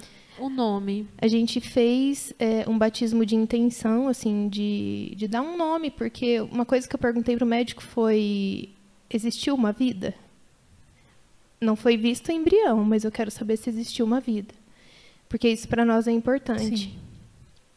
E aí ele disse, existiu a partir do momento que o óvulo fecunda, no espermatozoide fecunda o óvulo e ele gera essa, esse eh, saco gestacional, existiu uma vida. Só que em algum momento, por conta de alguma malformação que aconteceria, ele não desenvolveu. Falei, então tá bom. E Eu como vocês chegaram no nome de José? A gente sentiu que poderia ser um menino, por conta acho que da gente já ter dois. Acho que seria um menino. E para nós era ano de São José, comemorado na Igreja Católica, o ano de São José. E é um nome que a gente gosta muito, né? Legal. Pai adotivo de Jesus. Sim, E, e a gente deu esse nome por causa disso. que lindo. E aí eu enterrei nesse lugar que vai que está sendo construída uma igreja. A gente fez uma oração. É, é importante assim, o Lucas sabe melhor do que eu disso, né? Da gente viver todo esse luto, esse processo é, de elaborar mesmo, né? Sim. Essa perda. De viver, né? É. apesar de não ser algo bom, gostoso, prazeroso, mas é algo que você está vivendo, né? Eu acho muito cruel quando a gente sabe de relatos assim e as pessoas falam: ah, não, não fica triste, não. Que bom que foi no começo, que bom que você nem viu nada. Ai, é tão O cruel. filho não substitui, né? O Imagina. outro, porque dizem também, né? Logo você vai ter outro. Ah, é. E um filho Você não substitui. Ouvi. E- mas eu não sou muito de ficar assim, sabe? Aham. Eu, eu, na verdade, eu deixo entrar por um ouvido, sair pelo outro. Eu sei que a pessoa não fala por mal. Ela não. fala querendo confortar, né? Na maioria dos casos, querendo dar uma palavra nesse momento, que não é fácil mesmo. E mas assim, não não não não é uma perda que a gente conheceu, que a gente viu ali, né, o rostinho e tudo mais. Mas é uma perda que vai junto, né, quando você perde toda a expectativa de como seria esse filho, né? Então, é, é uma expectativa também que vai com esse bebê. Então, Sim, é eu um filho. imaginando. É um filho e eu acho que pode ter a idade que for, sempre vai doer, né? Eu acho que a maior dor do mundo deve ser perder um é perder um filho, né? Então, esse foi o José que hoje, né, tá no céu, intercede por nós e cuida de nós lá de cima. E aí isso foi na véspera de Natal. Não tinha contado isso, mas foi no dia 24 de Nossa. madrugada. À noite teria ceia na minha casa. E aí cancelou. Não. Eu imaginei. Como você deu conta? Você deu conta? Dei. A família sabia? Daí, quando a gente soube que não evoluiria, nós contamos para todo mundo daí. Porque eu também não sou de ficar é, esperando. A gente só ia esperar porque estava muito próximo do Natal e como seria em casa, a gente achou que seria legal contar pessoalmente. Aham. Mas a gente não é de esperar dar três meses para ver, Aham. porque a gente considera que independente se vai seguir a vida ou se não vai, é uma vida. Sim. E essa vida precisa ser considerada. Então a gente sempre é, Eu, nunca, eu nunca olhei por esse lado, essa espera dos três meses, e é realmente, né? Por mais que aconteça qualquer coisa, é isso que você falou, ela é considerada. Então, por isso que eu sou mãe de quatro filhos. Sim. Porque existiu uma vida ali, Sim. em algum momento, né? E você pariu, você teve o luto. Uhum. E, e veio pra você, né? Então, assim, você, foi, você é mãe de quatro. E eu acho que o que me ajuda, claro que eu sinto, né? é, eu, eu penso muito, assim, né? Como poderia ser e tudo mais. Eu sofro pela dor, pela saudade, né? Por tudo que, que é difícil. Mas eu, a parte, assim, espiritual também me ajuda muito, sabe? Nessa confiança em Deus. Sim. E o Lucas também, claro que me ajuda. Então, Os meninos tiveram entendimento, tiveram conhecimento de, do que A aconteceu? gente sobre fala pra eles que eles têm um irmão que chama José. A gente tem um quadrinho com a letra J no- na casa, que é pra gente não esquecer mesmo, Sim. sabe? E eles. O José é um anjo? Como é que é? A gente fala que é um santo que está no céu, que intercede por nós. Que eles têm, né? Os três irmãos são em três aqui na Terra e que tem um que está no céu. Que legal. É. E como é que foi descobrir a quarta gestação, depois de ter passado por essa experiência? Então, isso foi em dezembro. O médico disse que no mês seguinte eu já poderia voltar a, a ovular. Inclusive, eu não sabia, achei muito rápido como o nosso organismo é assim perfeito, né? A gente é uma potência. Nossa, ma- muito incrível assim. Daí, três meses depois, eu engravidei do Davi. Uau. E aí veio né, essa alegria também, toda a gestação é, com a me atacou o nervo ciático. Ai, gente, né, não é assim, ai, tava nas nuvens na gestação. Eu vivo bem as minhas gestações, mas eu tenho os incômodos normais da gestação. Porque eu acho que é importante falar das dificuldades para a pessoa não, não falar assim, nossa, Não romantizar, isso né? está acontecendo comigo, eu não imaginava que ia ser assim. Uhum. Então, dói, o parto dói, tem um monte de coisa que acontece. A gravidez dá dor nas costas, dá dor no eu tinha dor no nervo ciático, É eu tinha que azia, considerar- dor no estômago. Mas, assim, perto do que eu sei que acontece com muitas mulheres que têm que ficar de repouso, eu Sim. passei longe disso. Então, eu agradeço muito, sabe, por ter tido essa gestação tranquila. E assim, é a terceira gestação. Você já tinha duas crianças em casa que dava conta, passada por três partos. E aí uma quarta gestação. Então, não é como se você fosse uma mulher de quatro anos atrás nessa quarta gestação. Então, a gente precisa considerar muito isso. É. Eu acompanho, assim, às vezes a segunda, a terceira gestação e elas falam, nossa, mas as outras eu não sentia isso. É, porque lá É atrás verdade. era outra mulher. O médico me disse isso também. Ele falou assim: ó, não esquece que a Nayara de agora não é a Nayara de quatro anos atrás. Exatamente. Você teve mais medo na gestação do Davi? Isso que eu ia te falar, porque. e é uma coisa legal também, assim, que eu sou esposa de um psicólogo, né? Sim. E tem muitas pessoas que vão dizer assim: nossa, mas ela sentiu isso? Esposa de psicólogo sente isso. É, sente, gente. Psicólogo queria- sente. Então, eu queria dizer isso, assim, apesar da gente ter um conhecimento e de eu ter toda a ajuda, isso não anula a gente de sentir. Não. É a mesma coisa de dizer assim, vê, mas você é doula, você sente dor no parto, Né? mas você não deveria sentir, você Não, é doula. sim. Você, você mesmo pode se doular. É, Não tipo, psicólogo sentindo, né, sofrendo, sentindo depressão, sentindo... Psicólogo vai no psicólogo, esposa de psicólogo vai no psicólogo, Então, gente. O que, que aconteceu comigo? Eu cheguei no final da gestação no, no médico e disse e ele perguntou como é que eu tava. E eu falei desesperada. Aí foi uma surpresa. Ele falou, mas por quê? Eu falei, eu tô apavorada, pensando na dor do parto. E, e ele me disse, mas você já, né, tá aquela coisa, né, mas você já passou por dois, assim, e tá com isso. Eu falei, mas é por isso mesmo, eu sei a dor que eu vou sentir. E aí foi quando ele me indicou você, Uhum. que veio pelo meu médico. E, e aí eu entrei em contato, né, com você. Uma coisa Quantas que semanas você tava? Hum, eu não lembro ao certo. Devia ser umas 37. Eu lembro que também, foi no finalzinho, final. né? Você quase me enlouqueceu. Tanto que por isso, é uma coisa assim que eu me arrependo muito. Na época, acho que agora você não faz mais, mas eu fui vi lá no seu panfleto, lá no- na arte que você manda, que tinha o parto avulso. Pensei, já tive dois. Só preciso de uma ajudinha ali no Aham, parto. aham. Vou contratar esse. Não vou pegar o pacote completo, que vinha com aquela conversa antes, com aquela parte do parto, com a amamentação no pós. E é uma coisa que eu me arrependo muito, É vê? mesmo. Eu me arrependo de não ter feito o pacote completo. É. Porque eu queria ter tido mais tempo com você. A gente vai continuar junto.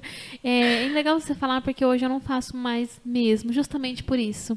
Porque a bagagem que você tinha não era uma bagagem de informação mesmo. Exatamente. Não era uma educação perinatal.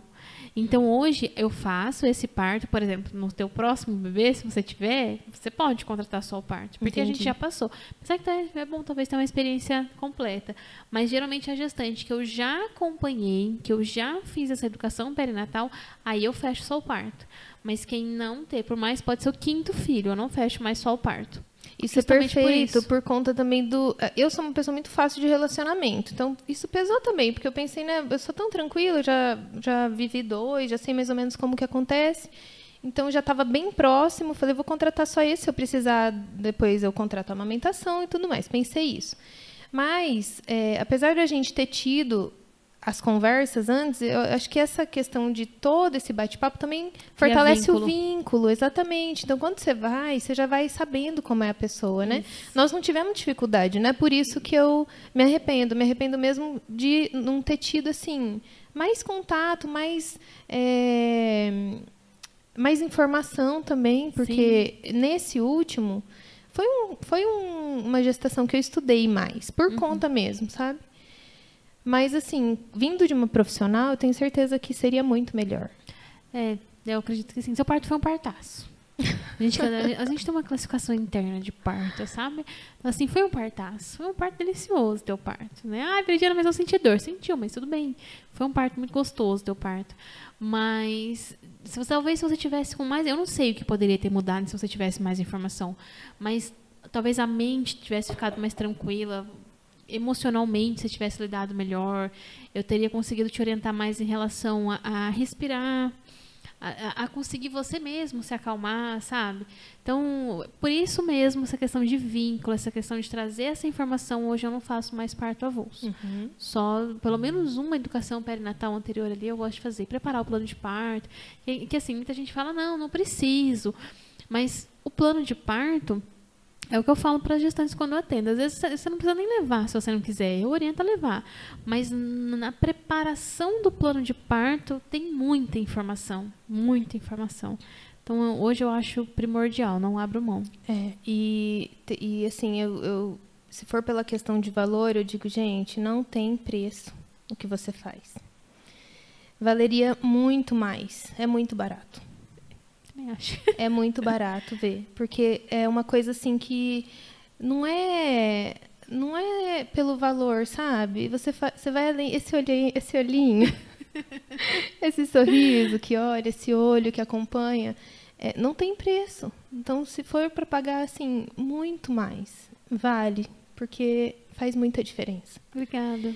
E o que eu ia dizer, que eu estava dizendo também sobre essa questão da gente ter o conhecimento que não exime da gente sentir, ele não exime da, da, da, gente sentir, mas faz a gente passar melhor pelo, pelo é, processo. Uma coisa que eu não consigo fazer é tirar a dor. Mas... mas faz a gente passar muito melhor. Assim como o Lucas me ajuda a passar melhor pelas coisas, você também me ajudou muito a passar melhor pelo trabalho de parto no Davi. Porque apesar de eu ter tido a enfermeira, que eu sou muito grata, que me ajudou muito né, em toda a massagem e tudo mais, não existia a técnica, o, o estudo assim específico para aquilo. E deu muita diferença, sabe? É, é, o que eu falei, né? Cada uma faz faz coisa, essas profissões faz coisas totalmente diferentes que junta soma. Uhum. Mas não, não dá, eu não substituo ela e ela também não consegue substituir é. uma doula. E aí do Davi, eu tive muita contração de treinamento. Bem cedo, com umas 37 semanas já começaram minhas contrações de treinamento e eu achava que ia nascer a qualquer momento, porque foi feito o toque. E eu já estava com 3 centímetros. Nossa. No do Martim do Léo, com 37 semanas, eu fiquei com 1. Até o final. No do Davi, eu fiquei com 3. Claro. Pensei, meu Deus, vai nascer antes, né? Um assoalho pélvico ali, um períneo já, um colo do outro já passado por 3. Então, e aí é exatamente aquilo que você falou. Eu achava que ia nascer antes, de 39, 40 semanas, como nasceram os meninos. E aí, é, tive muita contração de treinamento. Essa contração de treinamento que você está me falando, você sentia contração com dor? Com dor. Então você sentia mais pródromos. Leve. Pródromos, é. Isso. Mas bem leve. E, e aí, o que, que aconteceu? Eu estudei também, por conta própria, como eu tinha te falado, a questão da respiração, essa parte, assim, né, de vai passar, quando da gente ficar pensando mesmo assim, olha, vai doer, mas vai passar. E você também tinha me falado, né, como eu falei que eu fui falar com o médico, ele me indicou você que não é sofrimento, né? Então isso também ficou na minha cabeça. É, o Lucas me falava, você já conseguiu duas vezes, você vai conseguir de novo. E, e aí foi, assim, né? Essas contrações de treinamento. Eu usava a contração de treinamento para treinar a respiração. Legal, legal. Bem no finalzinho. E aí o do Davi aconteceu assim. Calma aí, gente, que é muito filho, tá? Deixa eu puxar aqui na meu. Aconteceu que você tinha até um evento, né, Vê? Eu tinha um casamento para ser madrinha. A data Nossa, prevista é de parto verdade. do Davi era dia 9 de dezembro. No dia 10, eu tinha um casamento para ser madrinha. E eu pensei, é... meu Deus, alugo vestido, compro vestido, marco maquiagem, não faço, faço, vai nascer. Se nascer não vai dar para ir, se não nascer, eu vou de barrigão. E aí conversei com o pessoal do salão, falei, ó, oh, existe a possibilidade de eu não conseguir ir na maquiagem no cabelo, porque meu neném pode nascer a qualquer momento. Eles falaram, beleza, qualquer coisa você avisa. Daí comprei um vestido e falei, vou deixar aqui, se der tempo a gente vai. Verdade, eu queria ir pelo quando... menos na celebração. Eu pensava, eu quero pelo menos na celebração. Na festa nem precisa, porque era um casal muito amado.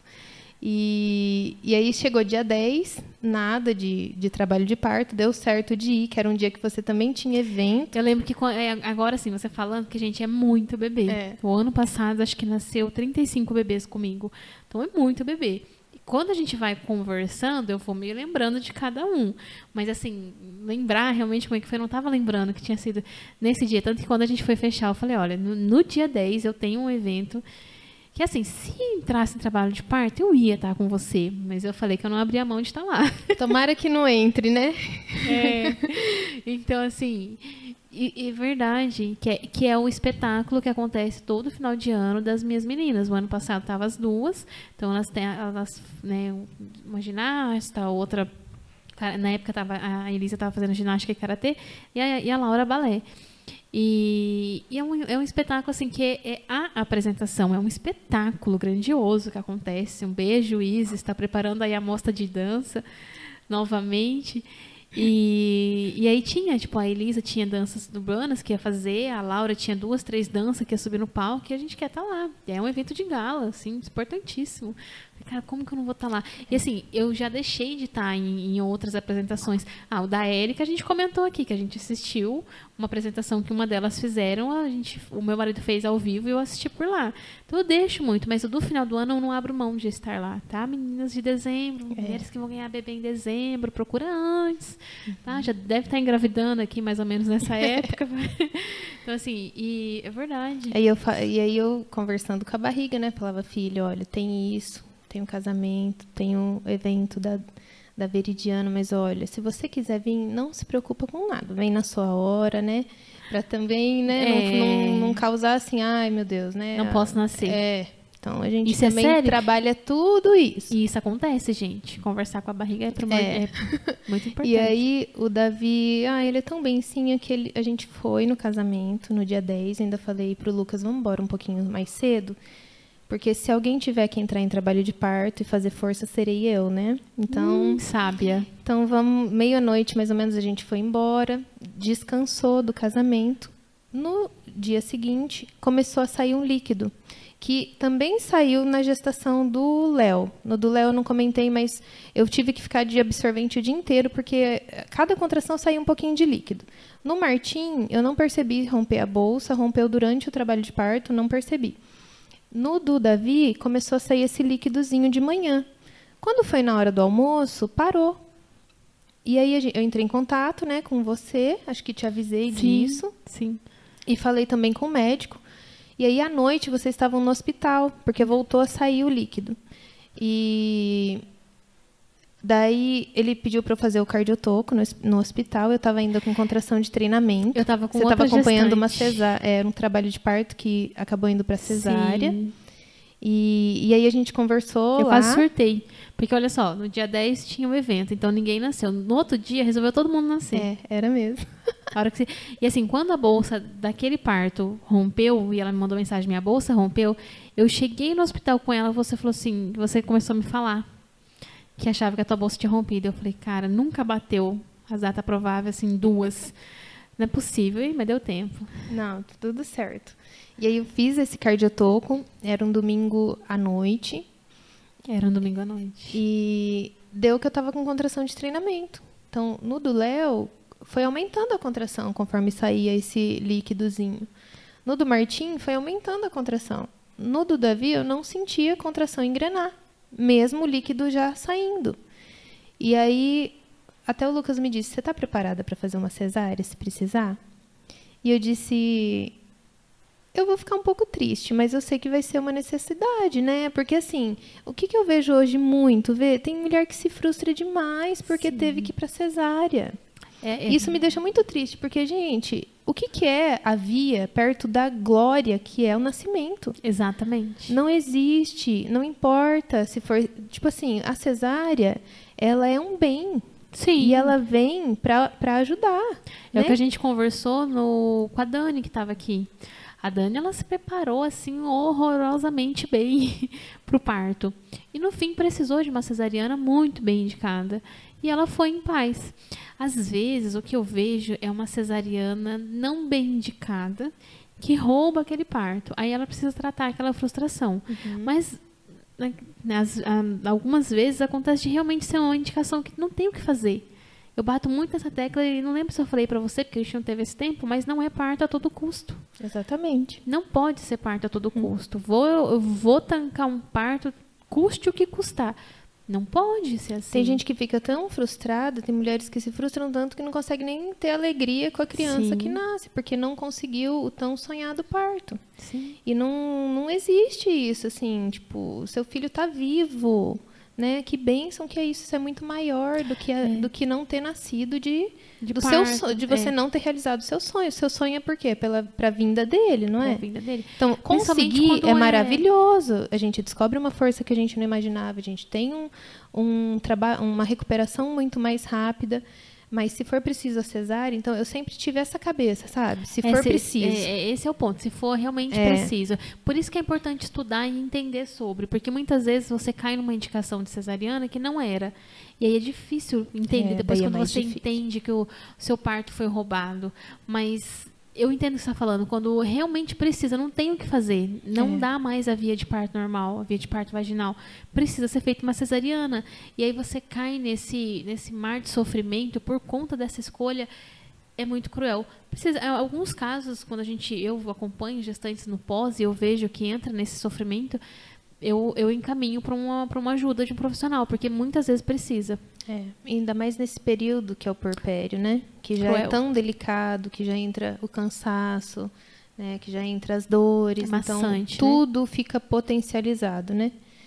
Mas então o Lucas já me disse de propósito isso, né? Porque psicólogo entende- já quer preparar a gente um pouco, né? Se for preciso a cesárea, você tá preparada? Eu disse, vou ficar triste, porque né, a gente pensa uma coisa, a gente quer uma coisa. Tudo bem. Mas se não der, eu vou saber que eu tentei. Entendeu? Aham. Isso faz muita diferença. Você foi até onde deu. É, eu tentei. Se não deu, né? Tudo bem. O que importa é a saúde do bebê, a minha saúde, tá tudo bem. E aí foi ver. Esse cardiotoco disse que eu tava com contração de treinamento ainda. Só que eu fiquei muito preocupada do neném passar da hora, porque já estava saindo líquido. E tanto que era domingo à noite, eu não estava com contração, com trabalho de parto ativo, e eu cogitei ficar internada no hospital, porque Verdade. o, o médico disse: a gente tem algumas horas para fazer alguma coisa. É, deixa eu explicar o porquê. O que, que aconteceu? A sua bolsa, ela não rompeu daquele jorrar o líquido. Só que ela tinha rompido. Ela Rompido em rompeu cima, ele alto. falou, né? É. É. E tem algumas camadas ali. Por isso que quando vinha a contração, provavelmente aonde rompeu, essas camadas se desencontravam e o líquido saía e saía lá pela vagina. Quando não estava nessas contrações, por isso que não ficava né, saindo em todas as contrações, ela, é, aonde rompeu ali, ela se remonta. Então, é- esse é o rompimento alto do- da, da placenta, né? Essa é uma das possibilidades. Então, rompeu bolsa, então tinha horas, há um período né, ali que algo precisava acontecer, mas ela não tinha rompido aquela bolsa de sair, escorrer Não. pela É, perna. depois o médico disse que foi isso mesmo que, que aconteceu, dessa, dessa questão do rompimento ter sido alto. E aí ele me disse nesse dia no hospital à noite que ele tinha, a gente tinha algumas horas para fazer alguma coisa se não engrenasse o trabalho de parto, mas que dava para esperar um pouco. E pediu para eu voltar às quatro horas da manhã no hospital. Pensei, já estou aqui, não posso ficar. Eu lembro. A gente era Porque- doida. É, porque o hospital, para mim, a gente conversou sobre isso lá, me passa segurança. Tanto que eu não tenho vontade de ter trabalho de parto em casa, porque eu prefiro já estar Tá no ambiente ambiente que se acontecer alguma coisa, tá ali, sabe? O socorro. Uhum. E andar, para mim, é muito difícil também em trabalho de parto ativo. Eu lembro. Então, isso pra mim eu também pensava. Já vou estar aqui, já vai ser mais fácil, não vou precisar ficar andando. a da cadeira de roda, né? Que gosta só da cadeira de roda. Daí, todo mundo conversou comigo, Lucas, o médico, você, disse, vai pra casa, você vai estar mais confortável, não precisa ficar aqui, esse ambiente não é o ideal, né? Para esse momento que ainda Você não está ativo. É. E aí eu fui pra casa, ele disse também que se não engrenasse, ele colocaria um comprimido. Isso, iria começar uma indução, provavelmente um miso, que a gente chama, né? E aí eu rezando, né? Falei, ai meu Deus do céu, tomara que engrene naturalmente, porque eu não queria que acontecesse, né, alguma coisa assim, é, forçando aquilo. E aí foi ver, quando deu umas três e meia da manhã, eu percebi que começou uma dorzinha mais forte. Não dormi naquela noite, lógico, né? Mas fiquei em casa e tudo. Quando foi quatro horas, a gente voltou pro hospital e eu já estava daí com umas contrações ritmadas e mais fortes, tanto que eu entrei em contato com você. Coitada, eu tinha ido embora de um parto à noite. Vai eu lá, entrei em contato de madrugada. Mas era pra isso Nem mesmo. descansou. Tá E aí- Certo. Aconteceu naquele dia uma chuva, uma chuva. Verdade. Raio, queimou televisão em casa, interfone, cerca elétrica, tudo queimou em casa naquela madrugada de Verdade. tanta chuva.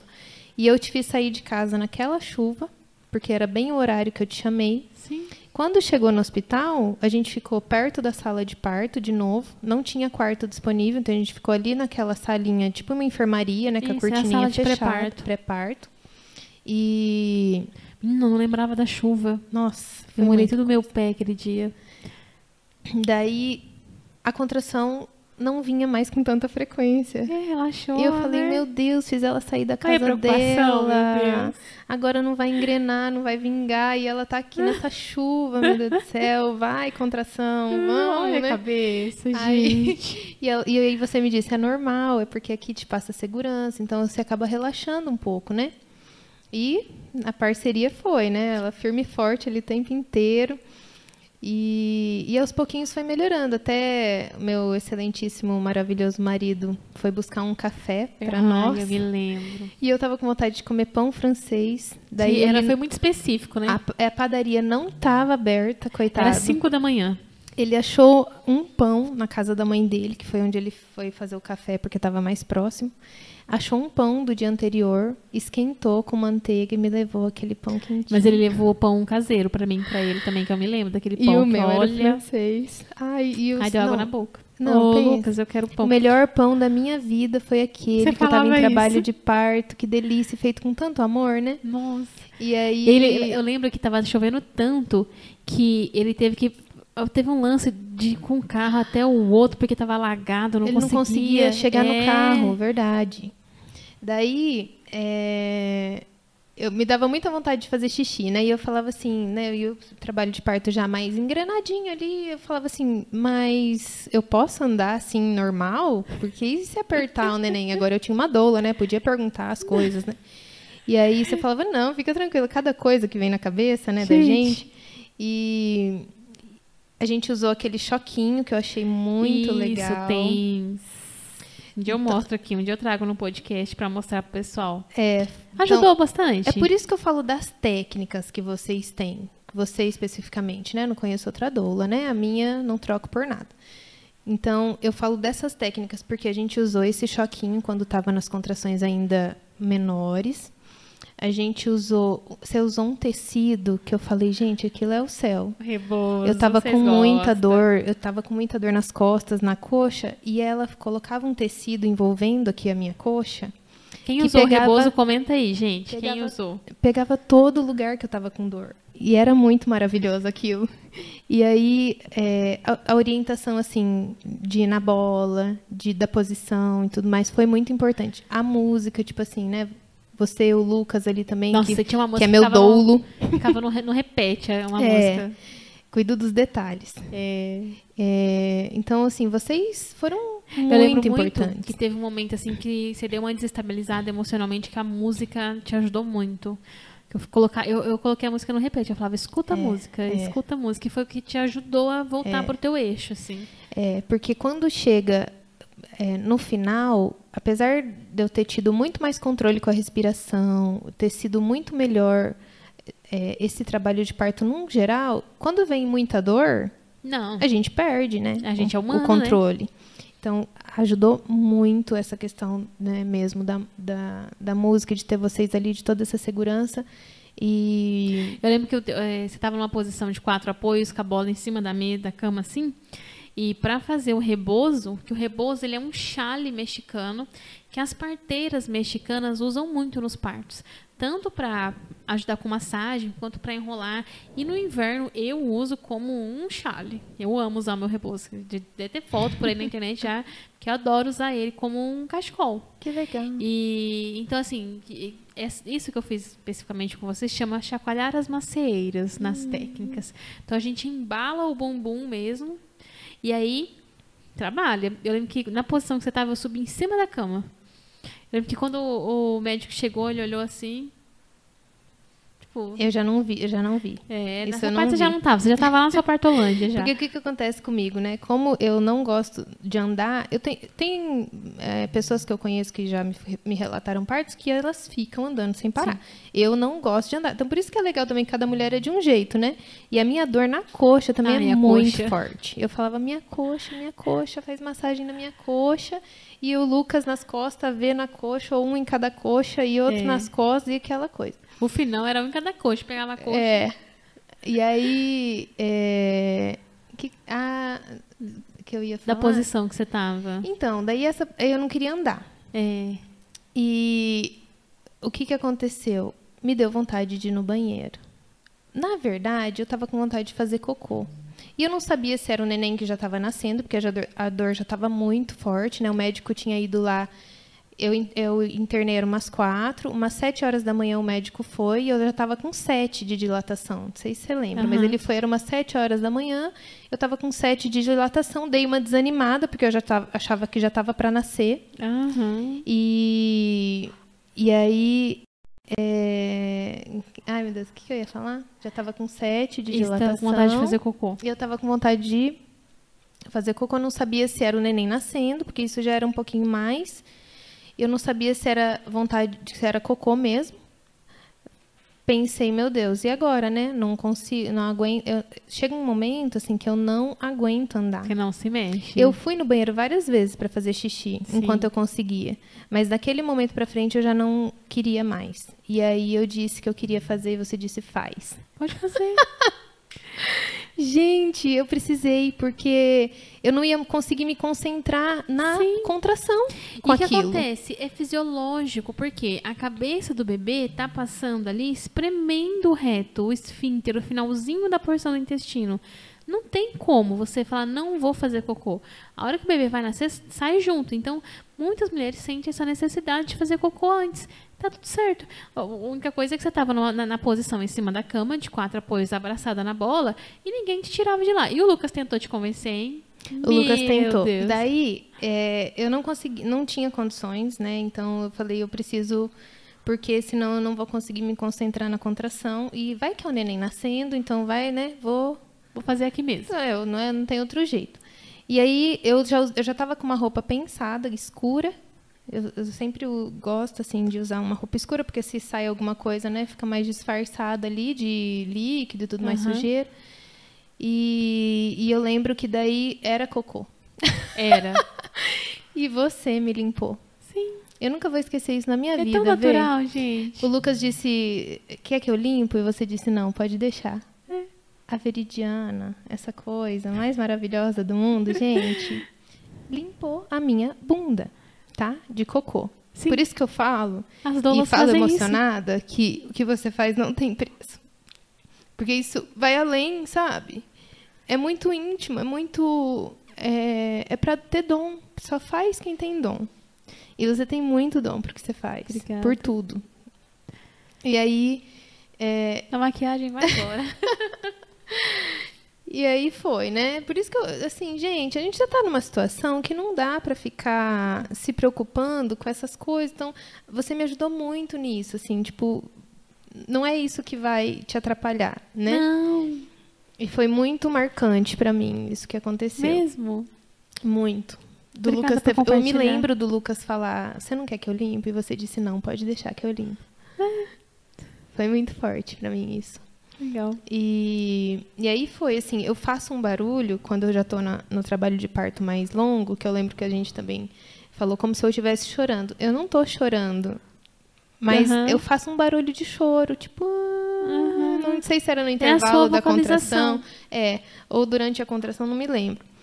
Mas teve isso também que eu lembro que aconteceu, teve essa questão do banheiro, de eu falar, mas eu consigo, mas eu posso andar enquanto eu ia, né? E aí, beleza. Quando chegou o médico, que ele tinha ido fazer uma cesárea e ficou de voltar. Eu já estava com, com dilatação total. Ele rompeu a minha bolsa, isso foi bem difícil também, porque eu tive que ficar parada durante uma contração para ele colocar aquele gancho de ferro. Uhum. Foi muito difícil, né? Ficar parado numa contração. E, você, e, e o fato da onde você sentia muita dor dificultou muito isso, é. eu lembro. Teve que ter um, muita concentração. É. E aí acabou fazendo ali. E, eu não sei se, eh, não sei assim, se eu tivesse permanecido naquela posição de quatro apoios na bola em cima da maca, eu acho que se eu tivesse persistido mais, poderia ter nascido daquela forma, né? Sim. né? Mas eu fazia muita força e não nascia. É porque ele estava alto ainda. É, e aí o médico sugeriu a banqueta. Uhum. Falei, nossa, essa banqueta, meu sonho é experimentar esse negócio, né? Todo mundo fala tanto da banqueta, né? Vamos ver como que é. Nisso eu já estava com dilatação total, fui para a banqueta do lado mesmo da, da, da cama do, da Você assistiu maca. o vídeo? Do nascimento? Não. Da banqueta? É. Da banqueta, não. Porque eu coloquei o celular do Lucas para gravar. Eu vi que tá gravadinho, uhum. mas eu não assisti. Eu assisti só o, o do parto mesmo, do nascimento. E, mas eu lembro, assim, que Uhum. a banqueta pra mim foi difícil. Não é por conta da posição. É, eu não Imagina, tinha. Você estava numa posição de quatro apoio, então todo o peso e a força que você tinha que fazer estava na barriga, não na musculatura aqui. É. Então, quando te tiraram daquela posição foi para a banqueta, você jogou tudo na, na tua lombar, no teu períneo. Então, é uma diferença muito grande. E aí eu não tinha apoio, porque como eu sinto muita dor na coxa, eu não conseguia segurar naquela lateralzinha da banqueta, porque instintivamente eu queria passar a mão na minha coxa aqui, que eu sinto dor exatamente aqui, assim. E eu não conseguia apoiar para fazer a força mais certinho. E aí vocês falavam, você tá fazendo força errada. Eu tava ficando muito vermelha aqui, eu tava fazendo Tava força no pescoço. pescoço aqui, né? É.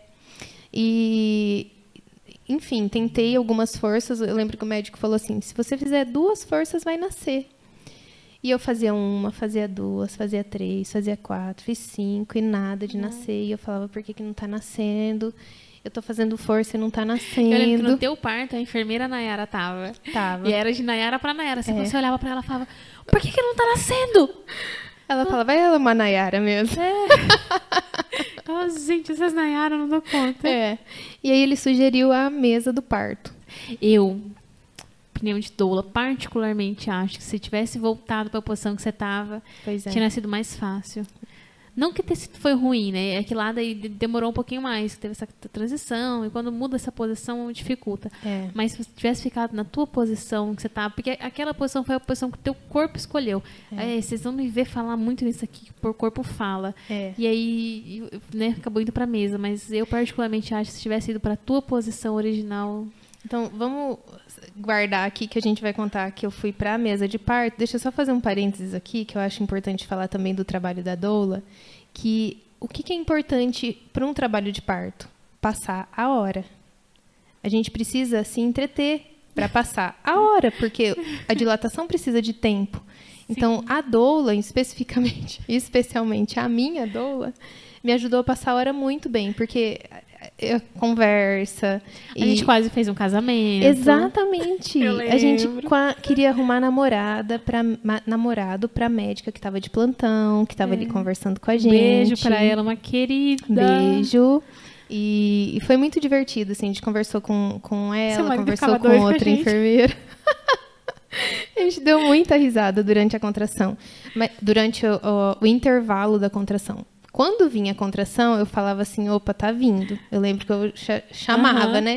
Tipo assim, agora é aqui. Mas quando a contração passa, Nada você tá acontecendo, Você né? não sente nada. É então a gente loucura. batia papo e era, passou a hora muito melhor. E outra coisa também que me ajudou a passar melhor foi a respiração. Eu acho que assim, Você, fala, você falava isso durante de o trabalho de parto.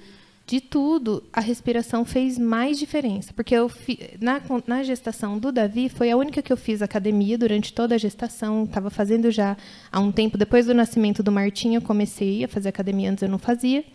E eu lembro assim que nos exercícios mais difíceis, eu pensava assim, eu preciso aguentar, porque o parto é mais do que isso. Olha. Então, durante todo o processo de, de que eu fiz academia esse tempo, nos exercícios que eu já não estava aguentando, eu falava, eu preciso aguentar. Porque já foi um treinamentozinho para o que viria na Aham. contração. Mas assim, de academia, fiz 10 sessões de fisioterapia pélvica, porque daí eu Nossa. fiquei sem funcionária e acabei não tendo com quem deixar as crianças, então eu parei. Parei hum, umas duas, três semanas antes do, do parto. Então eu não sei se fez tanta diferença assim a fisioterapia pélvica, a academia. Chegou a acho- fazer o hipnona pélvica? Não. Não. Mas a respiração eu tenho certeza que foi a chave, assim, porque ter o controle da respiração me ajudou a ficar mais consciente em cada contração. Exatamente. Então, aquilo que me desesperava em cada contração dos outros trabalhos de parto, eu estava vivendo muito consciente no do e aí, Davi. você parar pra pensar como você tá respirando e se concentrar pra respirar direito, tira o teu foco da dor. Exatamente. E oxigenar da forma correta o corpo traz alívio de dor. Isso. Então é surreal é- é essa questão de respirar. Respirar e se hidratar é, é, é o importantíssimo pro parto. Então, eu senti assim que uma das grandes diferenças para o parto do Davi foi esse essa consciência, assim, esse controle, ter passado muito melhor pelo processo da- das contrações. Foi muito mais tranquilo. Legal. Doeu na mesma intensidade. Mas foi uma dor mais controlada, sabe? Uhum. Eu passei melhor pela dor. Com Legal. tudo que você me ajudou de exercício, Lucas também com massagem, é, essa respiração, sabe? Foi um, um conjunto que ter essa segurança também de ter, de ter vocês comigo. E foi muito mais leve, sabe? Que bom. E aí, a gente foi pro Expulsivo. expulsivo na sala de parto. Lá na sala de parto, aquela posição né, ginecológica, né? Isso. é, apoiado o pé, aquela alavanca e tudo, me deu o apoio que eu precisava para fazer força. Você se encontrou naquele É, conjunto porque eu ali. apertei o pé naquele negócio, naquele, Aham. naquela base, e segurei e puxei aqui a alavanca. Então, isso me ajudou a fazer força. Isso é- ela é pensada para isso, né? Então, daí é, aconteceu não sei quantas forças mais eu fiz, mas eu pensei a mesma coisa, né? Vou fazer, é, porque ele estava falando, o médico, você não está conseguindo fazer a força certa. Faz a força lá embaixo, faz a força lá embaixo. Acho que você não pode falar muito, né, Vê, nessa hora. Não, assim, é, né? é- na verdade, assim, poder eu posso. Só que eu prefiro não falar muito. Por quê? É aquilo que eu te falei. quanto- é mais uma pessoa falando na tua É. cabeça. É mais uma pessoa te pressionando a fazer uma força que o teu corpo sabe fazer. Então, eu acredito muito que não tem essa necessidade de ficar falando, falando, falando. Se você não está fazendo força do jeito certo pro teu filho nascer, é porque ele ainda está alto. Uhum. É, é aquilo que eu falei, tipo, do parto do Martim pro parto do Léo, entendeu? Então, talvez você tenha ido. É o que eu falei, particularmente eu acho que não deveria ter ido, pelo menos não naquele momento, pra É. mesa. Mesa, cama de parto é a mesma coisa. Talvez, igual você falou, te deu mais força, uma consciência corporal, mas talvez tivesse parado um pouquinho mais, ele descer mais um pouquinho, porque assim. É, quando você fazia força, realmente não- ele não estava vindo ali ainda. Então ele estava um pouquinho alto, precisava esperar ele descer mais um Uhum. pouquinho. E aí, tanto que a hora que ele desceu, nasceu. É. E eu lembro assim que é, de- desse eu percebia esse discernimento no seu silêncio, sabe? E eu resolvi fazer uma força que ia sair tudo. Daquele Agora, jeito. é. Agora, né, as tripas Essas voltaram. cabe... Eu só fico sabendo desses pensamentos depois, né? E é engraçado que, que você pôs o celular para filmar, claro que com autorização. Eu lembro que você Sim. pediu para filmar. E eu coloquei com o celular do Lucas. Com o né? celular do Lucas, e eu lembro que eu pedi pra ficar atrás, porque eu, eu não sou Tá. muito de ver, né? Parto e tudo mais, corte, cirurgia, essas coisas, não gosto. Então eu gosto que filme mais atrás pra ficar uma coisa E eu mais. tampei tudo, né? Não, mas ficou perfeito, É. ficou de lado. Porque eu, eu ainda fiquei assim, cara, preciso perguntar pra ela, porque na minha cabeça, onde eu coloquei a posição que eu fiquei, eu, eu achei que eu tinha tampado tudo. Ai, que bom. não. Depois eu te mostro. Eu quero ver. E, e aí eu lembro, né? Vou fazer essa força. Daí eu fiz muita força. E eu lembro exatamente dele descendo, de ter sentido ele descendo. E eu não lembro de ter sentido os outros descendo. Consciência corporal. Ele foi bem lentamente, bem lentamente, bem lentamente, até que nasceu a cabeça. Quando saiu a cabeça, aquele auê, né? Força, força, força, força, força, força. Eu dei um grito, porque daí eu continuei fazendo força, e nesse momento que saiu o corpo lacerou. Que foi na onde eu fiz. Porque a força eu tava fazendo quietinha, né? Quietinha, força, força, força. Quando lacerou, eu- no vídeo mostra um grito que eu dei e continuei na força. Daí saiu o E corpinho. sem estar na contração. Eu acho que até tava, mas foi aquele pululum, né? Então, é isso que é interessante mostrar. Por quê? Porque a hora que nasce a cabeça, não tem que sair o corpo de imediato. Geralmente tem uma pausa de uma contração, o que é natural. Tem uma pausa de uma contração e aí volta a contração para acabar de sair o corpinho. Então o corpo está trabalhando junto com você, com a sua mecânica de empurrar. E aí, é exatamente isso. Quando nasce a cabeça, é aquela loucura. Daquela pressão na sua orelha, no seu psicológico, que vai, que tá tudo bem. O que a gente quer. É. Respira. Talvez se eu tivesse respirado, não teria lacerado como Talvez. lacerou, né? Porque daí. Uma, uma dúvida, eu já vou te perguntar também. É, nasceu, né? Saiu assim pro lum e veio. Então eu fiquei. Foi uma descarga tão grande também de, de adrenalina com hormônio, com dor, com tudo que eu disse também do dos outros. Só que no dos outros não aconteceu o que aconteceu nesse. Eu comecei a gritar. Acho que o neném nem tava chorando, eu gritava de adrenalina, assim, de. Eu entrei em êxtase, eu acho. Eu gritava assim, ah, e minha perna tremia, e o Davi aqui, e, eu, e aquilo eu tinha, eu tava fechando o olho até então, né, abrindo, co conseguindo contemplar meu filho no meu, no meu colo, e todo limpinho, gorduchinho, assim, meu Deus do céu. O Léo nasceu com bastante vernix, o Martim com mecônio, né? E ele, assim, diferente, todo limpinho. Rosadinho. Então, cada, cada filho de um jeito mesmo, né? E eu gritava assim, eu falava, eu consegui, eu não acredito, eu não acredito, eu consegui, filho, você é lindo. Eu acho que é, nessa questão de você ter gritado, muita gente precisa olhar por tudo que você passou. Talvez não foi pensado, talvez o, a, o nascimento do José não, não tenha estado presente na cabeça consciente. Mas talvez o Lucas vá conseguir até olhar para isso, mas o, o, teu subconsciente, o teu corpo estava ok, um bebê vivo, um bebê é, que vai ser, ficar. Nunca tinha então, pensado nesse lado. talvez, né? É só um talvez, não tem. Uhum. Eu, eu, eu na, dentro da minha área não consigo afirmar, mas é comum. Uhum. É. Aí vem uma coisa que eu ia te perguntar, é que eu tive uma laceração bem grande dessa vez, né? O médico comentou que foi grau 2, quase 3. Uhum. E eu queria saber se a epísio que eu fiz no primeiro parto contribuiu para a laceração do segundo, do terceiro. Se eu não tivesse feito a epísio, poderia talvez não ter lacerado nos outros? É difícil eu afirmar para você que sim ou que não, mas a gente precisa analisar o seguinte é uma região que já tinha uma cicatriz, que já tinha sido mecanicamente aberta.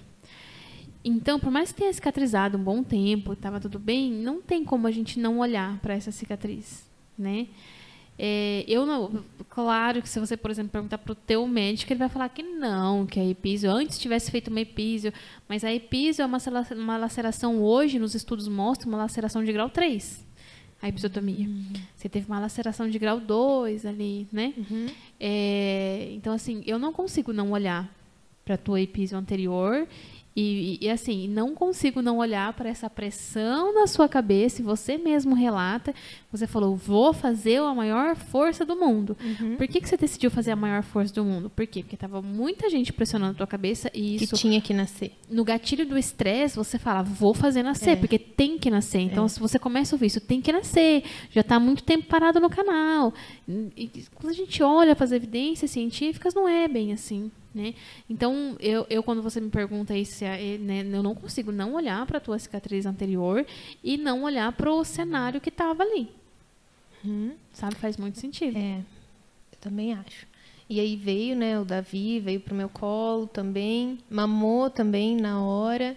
Eu não tive dificuldade com leite descer em nenhuma das, das, das gesta, da, dos nascimentos, nenhuma das gravidez. E Daí eu fui também com ele pro berçário, você foi junto, né? minha um foto tour no hospital, Minha né? doula fotógrafa, é, fotografou, gente. registrou tudo. Eu sou muito fotógrafa, né? Os, as outras aqui também já comentaram. Porque a gente, inclusive, é uma coisa que eu peço autorização, quero muito falar nisso, porque a gente teve alguns questionamentos sobre essa questão de eu tirar fotos e tudo mais. É, eu só faço as fotos com autorização. E nunca faço uso dessas fotos sem pedir. Uhum. Né? Então, sempre quando eu vou eu, primeiro que eu tenho essa autorização ali no nosso formulário que a gente faz. Você pode tirar foto. E quando vamos usar alguma coisa, é com autorização. Então é bem importante deixar isso bem claro. É. E depois a gente voltou pro quarto. Deixa eu pensar. Não, na verdade, do Davi, a gente foi pro quarto primeiro. A gente foi pro quarto primeiro. Você me ajudou a tomar banho. Depois a gente foi pro berçário. Enquanto isso, ele ficou com o Lucas, né? E você. É, depois a gente foi pro. Ah, tá. Enquanto eu tomava banho, é. né? Que você uhum. me ajudava, ele ficou com o Lucas. E aí depois a gente foi pro berçário, você foi junto. E aí foi. eu voltei pro quarto, você foi junto. Aí você e aí você... sua amiga. É, daí eu fui visitar uma amiga, você foi junto. Depois eu voltei pro quarto para ficar. Você ainda ajudou a arrumar toda a questão do, do quarto ali, da posição da cama. Eu falava, gente, mas Colocaram tudo peito. isso, né? É. Eu achava que você ia me acompanhar no parto e tchau, tchau. acabou. Não. O meu acompanhamento, ele, no, no no pós-parto imediato é após duas horas depois do nascimento. Então, essas duas horas ali, eu fico com vocês, né? Quando vocês se instalam mais rapidamente, está confortável, que não foi o caso dela, que ela quis ficar sassaricando no hospital, né? Então, eu fui junto. Então, depois você está instalada, está amamentando, está bem, está segura, ah, então eu vou embora. Mas duas horas após o parto, a gente faz tudo Inclusive, isso. você me ajudou a colocar o neném, Sim. né? Toda a questão da pega. E ali. é, Eu quero dizer também que, assim, eu contratei a V para consultoria, de Consultoria amamentação. pós, né? Que foi uma loucura. Porque eu tive dificuldade.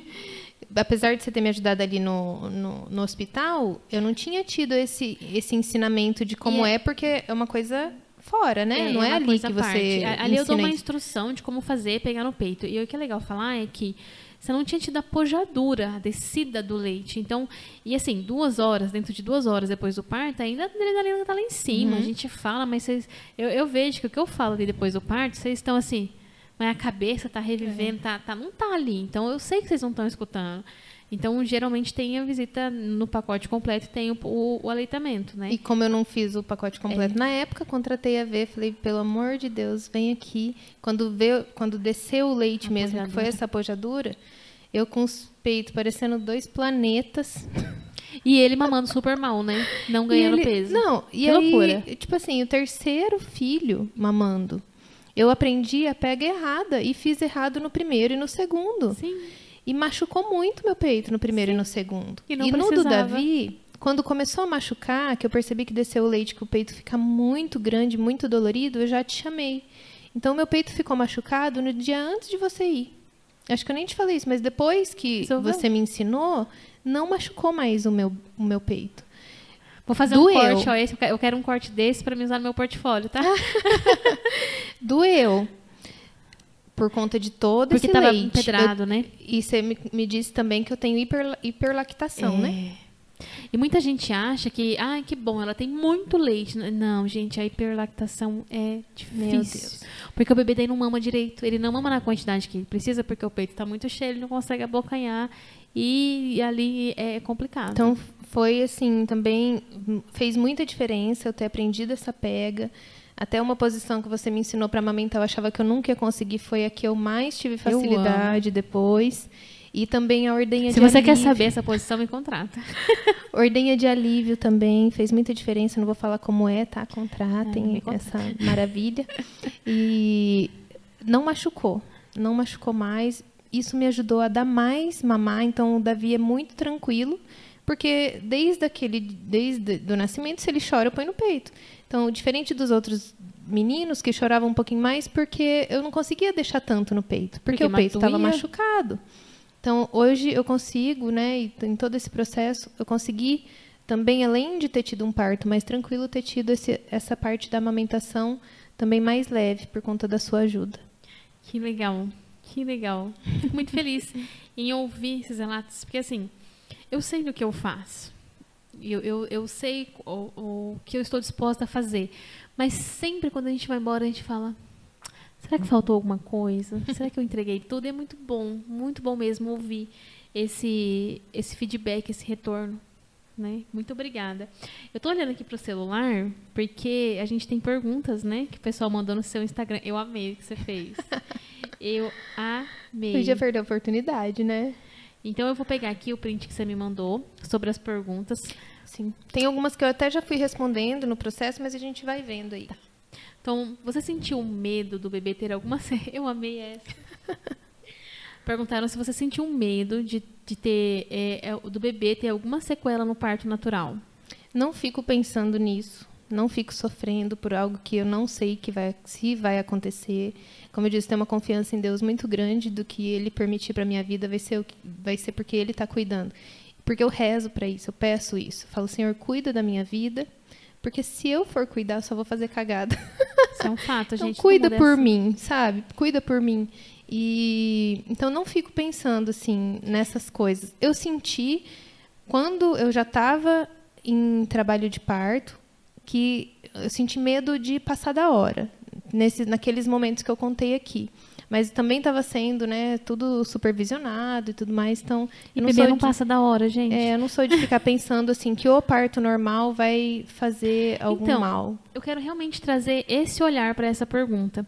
Porque muita gente fala assim, nossa, que corajosa ter um parto normal. E me deixou bem intrigada essa pergunta. Se você não ficou com medo do bebê ter sequelas por um parto natural. E eu, eu já falei isso no Instagram. As pessoas não têm medo das sequelas da cesariana. Porque um parto natural é para ser natural, fisiológico. Se alguma coisa estiver errada ali, a gente vai ter outros caminhos. Já a cesariana, gente, tudo bem se você precisou de uma cesariana, se você optou por escolha tua, mas a gente precisa entender e concordar que ela não é natural. Ela não é fisiológica. Ela não é algo é, criado perfeitamente por Deus, assim como o parto. Por que, que as pessoas têm tanto medo do parto natural? Assim como a gente já falou nos podcasts anteriores, nos outros episódios, inclusive, tá, ó, a deixa. Tem um, uma playlist montada aqui com todos os episódios anteriores, se você quiser acompanhar depois, entra aqui no meu canal e vai lá, procura e assiste. É, o parto natural, ele foi muito endemonizado. Ele é, é, é pregado um parto violento, um parto que não precisa ser assim. Os teus partos que foram bons partos, bem assistidos, podemos dizer que sim, teve muita coisa que não precisava ter acontecido, Uhum. né? Então assim, se, se prega muito um parto amedrontador e as pessoas chegam nesse nível. Essa pergunta, para mim, que estou dentro do contexto do parto normal, não, não faz o menor sentido. A pessoa perguntar se não teve medo de sequelas de um parto natural do que de uma cesariana, comparando. Mas por que isso? É onde eu queria chegar. Porque quando se tem um erro de um parto normal, ele é exposto no maior outdoor da cidade. Figura de linguagem, né? Para que todo mundo veja o problema que aconteceu naquele parto. Só que pouco se fala das sequelas da cesariana pouco se fala das sequelas. Inclusive, hoje, eu fiquei sabendo de uma influencer digital que perdeu, teve uma perca. E ela não disse claramente, mas o relato que ela deu dessa perca foi uma sequela que ela teve da cesariana. Que depois da cesariana ela foi parar na UTI e tal. E todas as matérias que saiu, porque ela é uma influencer de muito conhecida, ninguém falou. Fulana de tal teve uma sequela devido à cesariana. Não, agora se ela tivesse tido parto, sim. Então eu acho que essas perguntas não está errado você perguntar, não estou julgando a tua pergunta, e sim entendendo o contexto da onde que surgem esses medos. Uhum. Né? O medo dela é genuíno, mas por que, que ela tem esse medo? Por conta disso. É. Né? E de toda essa mentalidade também, que já é uma consequência, esse pensamento, dessa mentalidade de contra o parto, né? É. Hoje em dia a gente tem que se poupar. Se- é, e assim, você falando isso, essa, essa mentalidade, é muito assim, que o parto natural é um parto que você vai lá e fica descuidada. É. Que para ser natural você não precisa ser cuidado. Gente, não, o parto natural ele é muito bem assistido com o médico, com a enfermeira maravilhosa que estava com a gente no parto do Davi. Você tem acesso à doula, enfim. Não é um parto descuidado, é um parto que se puder ser natural, é o menos invasivo possível da área de cuidados médicos e enfermagem, de toda a equipe ali, inclusive da doula, por isso que eu fico mais calada, né? Então, assim, não precisa ter e eu falo medo. assim desse respeito, né? Com certeza quem opta pela cesárea, Sim, tá tanto certo. marcada, apesar de eu achar que já que quer cesárea, poderia pelo menos esperar o neném dar sinais, né? Né? É, eu, eu, eu vejo assim essa questão do se poupar, porque para mim o parto normal ele me ajuda a começar a minha maternidade. Toda aquela força, todo aquele sofrimento me prepara para a maternidade que não é fácil. Não, o porpério Não é fácil vem- acordar de madrugada, não é fácil amamentar com o peito doendo, não é fácil você ter que deixar de descansar porque você tem que trocar uma fralda. Então, é, esse trabalho de parto é uma preparação para mim, sabe? Não é à toa É, que os bebês nascem desse jeito. é. Eu, não, eu, eu sou assim, eu falo que eu sou muito fã de Deus. Eu não acho que ele. Eu, porque eu acredito muito que né, na criação por Deus e tudo mais, é, eu não acho que ele faz as coisas à toa. Não é à toa que o, o, que o natural de um ser humano nascer seja de via vaginal da forma que é. E é engraçado que hoje, assim, para mim, eu tenho três, né? E é um trabalho muito maior, mas eu faço de forma muito mais leve, porque eu sinto que eu fiquei mais forte, sabe? E fica. Porque no, no, no começo, trocar uma fralda me custava muito, fazer uma mamadeira me custava muito, dar mamar me custava muito. Porque foi aquele choque de mudança de vida. De repente, você não tem ninguém que depende de você. De repente, você tem um recém-nascido que depende completamente. Sim. Então, tudo me custava muito, assim, o cansaço era muito grande. Então, esses primeiros dias que o Davi nasceu, eu, de uns três dias e noites contados, assim, corridos, eu devo ter dormido umas cinco horas no total, de três dias. Não é uma E eu loucura? estava muito bem. Pois é. Então, eu faço muito mais coisas hoje e muito melhor do que eu fazia quando eu não tinha nenhum. Eu sou mais organizada do que quando eu não tinha nenhum, do que quando eu tinha um. Interessante. Então, é, é um crescimento muito grande. Ô, Nai, uma pergunta que é muito comum. Fica normal para namorar depois? Ah, eu só achei demais também.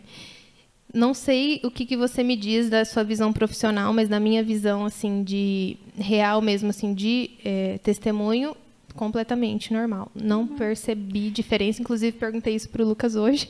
É bom, Se né? ele per- percebeu, né? Ele disse que também não percebe diferença.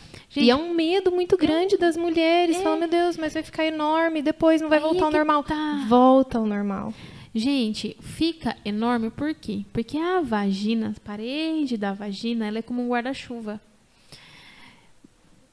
Como é que eu vou falar isso? Os homens vão saber e as mulheres, quando precisam de alguma forma se conhecer internamente, sente que a vagina ela é cheia de ranhuras. Por quê? Porque ela realmente se expande. Então não é que é algo que é parado pequeno e aí depois o bebê vai, expande, abre tudo e não volta. Não, É- é- ela é maleável. Então as pessoas precisam conhecer um pouco melhor. Mas a vagina, para pessoas entender mesmo, ela é como um guarda-chuva. O bebê passa, ela abre. O bebê saiu, ela fecha. É claro que algumas mulheres ficam com a vagina lá flácida. Por quê? Porque algum, alguma questão ali no assoalho pélvico. Aí, gente, precisa buscar uma fisioterapia pélvica íntima. Tá? Porque existe a fisioterapia pélvica, que é com exercícios e tal, mas a íntima vai trabalhar específico com isso. Mas tem que olhar, porque dificilmente é por conta do parto. Tanto que tem mulheres que fazem cesárea que têm dificuldade depois em escape de xixi, tá? Com a vagina lá é, é, com escape, com flacidez, mas não teve um parto normal. Então fica normal. Eu, particularmente, acho que depois dos partos fica melhor. Eu achei. Inclusive, volta muito rápido, né? Porque o Bom. médico me examinou com 30 dias e liberou. Sim, Volta muito rápido. volta muito rápido, tá? É, essa pergunta está respondida, né? Já ouvi que tem mulheres que faz cocô na hora do parto. É verdade? Morreria de vergonha. Gente, eu acho que eu fiz, inclusive, no expulsivo. Não, não percebi ali, mas eu acho que eu fiz. E no do Léo e no do Martinho, eu acho que também um pouquinho. Sim, é normal, gente, é fisiológico. Eu não- é, é porque virou um tabu, né? Porque não é natural você fazer cocô na frente de outras pessoas.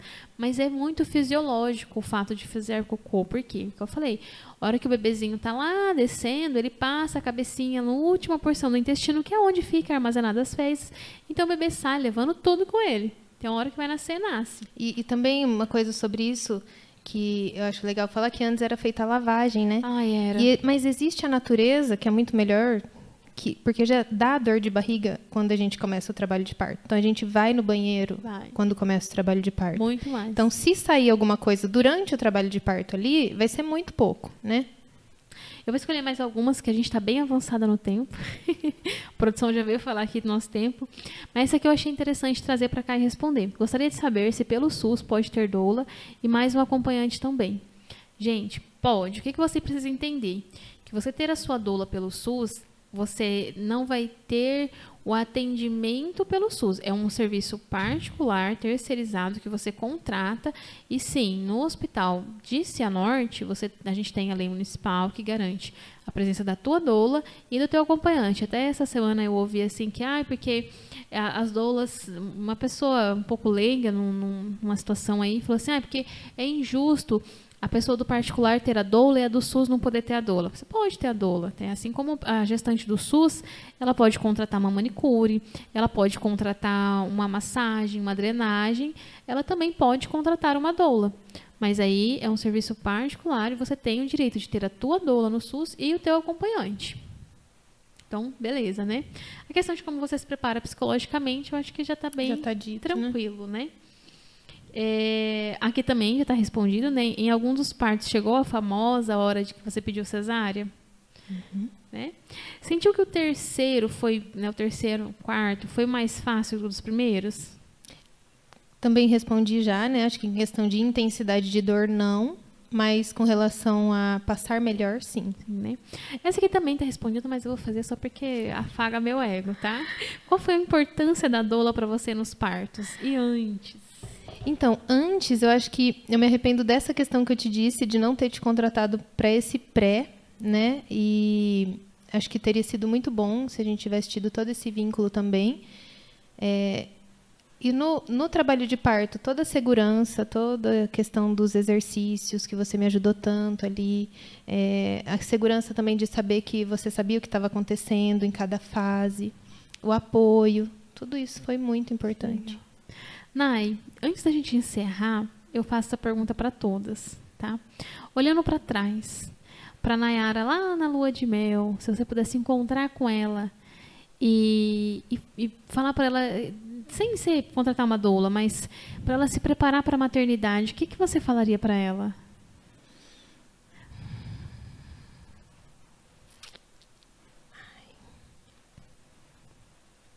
Para se preparar para a maternidade? É, por tudo que você viveu depois, se você pudesse voltar e se encontrar para você, o que você Eu falaria para você? Se prepara porque você vai crescer muito. Você vai amadurecer muito. E vai valer muito a pena. Que legal. Que legal. E é isso. Porque é né? um amor, assim, extraordinário. Uma- É uma coisa, assim, que beira a plenitude. Os filhos. A família, né? Muito obrigada. Eu que agradeço. muito obrigada pela sua presença, por compartilhar tanto com a gente. Eu acho que foi de grandíssima assim, entrega e, e- e vai trazer, vai ajudar muitas mulheres que estão ouvindo esses relatos. É o que eu, o que eu, o que eu gostaria que desse frutos mesmo, sabe? Assim, para para que as mulheres entendam que todo mundo é capaz, né? Não é, eu não sou melhor do que ninguém. Se eu conseguir, todo mundo pode, né? Então, é, vão, né? Enfrenta, encara e a gente consegue e a gente descobre essa força mesmo que tem dentro de nós que a gente nem tem ideia, né? É uma potência que a gente duvida, não sabe que É, tem, né? Vê, mas eu que agradeço, assim, de novo pelo convite, por estar aqui com você, matando a saudade. Te disse já, né, o dom que você tem, que parece que você sempre fez isso. Esse podcast está começando e você já está nessa, nessa evolução, nessa desenvoltura, né? Parece que você nasceu para isso mesmo, assim. Que Deus te abençoe, que você voe muito alto. Muito obrigada, eu amo ouvir vocês. Pessoal, e a gente encerra aqui. Quero agradecer a companhia de vocês, todo mundo que esteve, que passou por aqui, você que está assistindo depois. Quero deixar mais uma vez aqui a dica: aproveita, passa na Andaleô, toma um café, nossos parceiros. Muito obrigada, pessoal. E não se esqueça, quarta-feira que vem a gente está aqui com mais uma convidada às 19h30. Se inscreve no canal, ativa as notificações para ficar por dentro de tudo que está acontecendo por aqui. Um beijo, gente, e a gente se vê no próximo.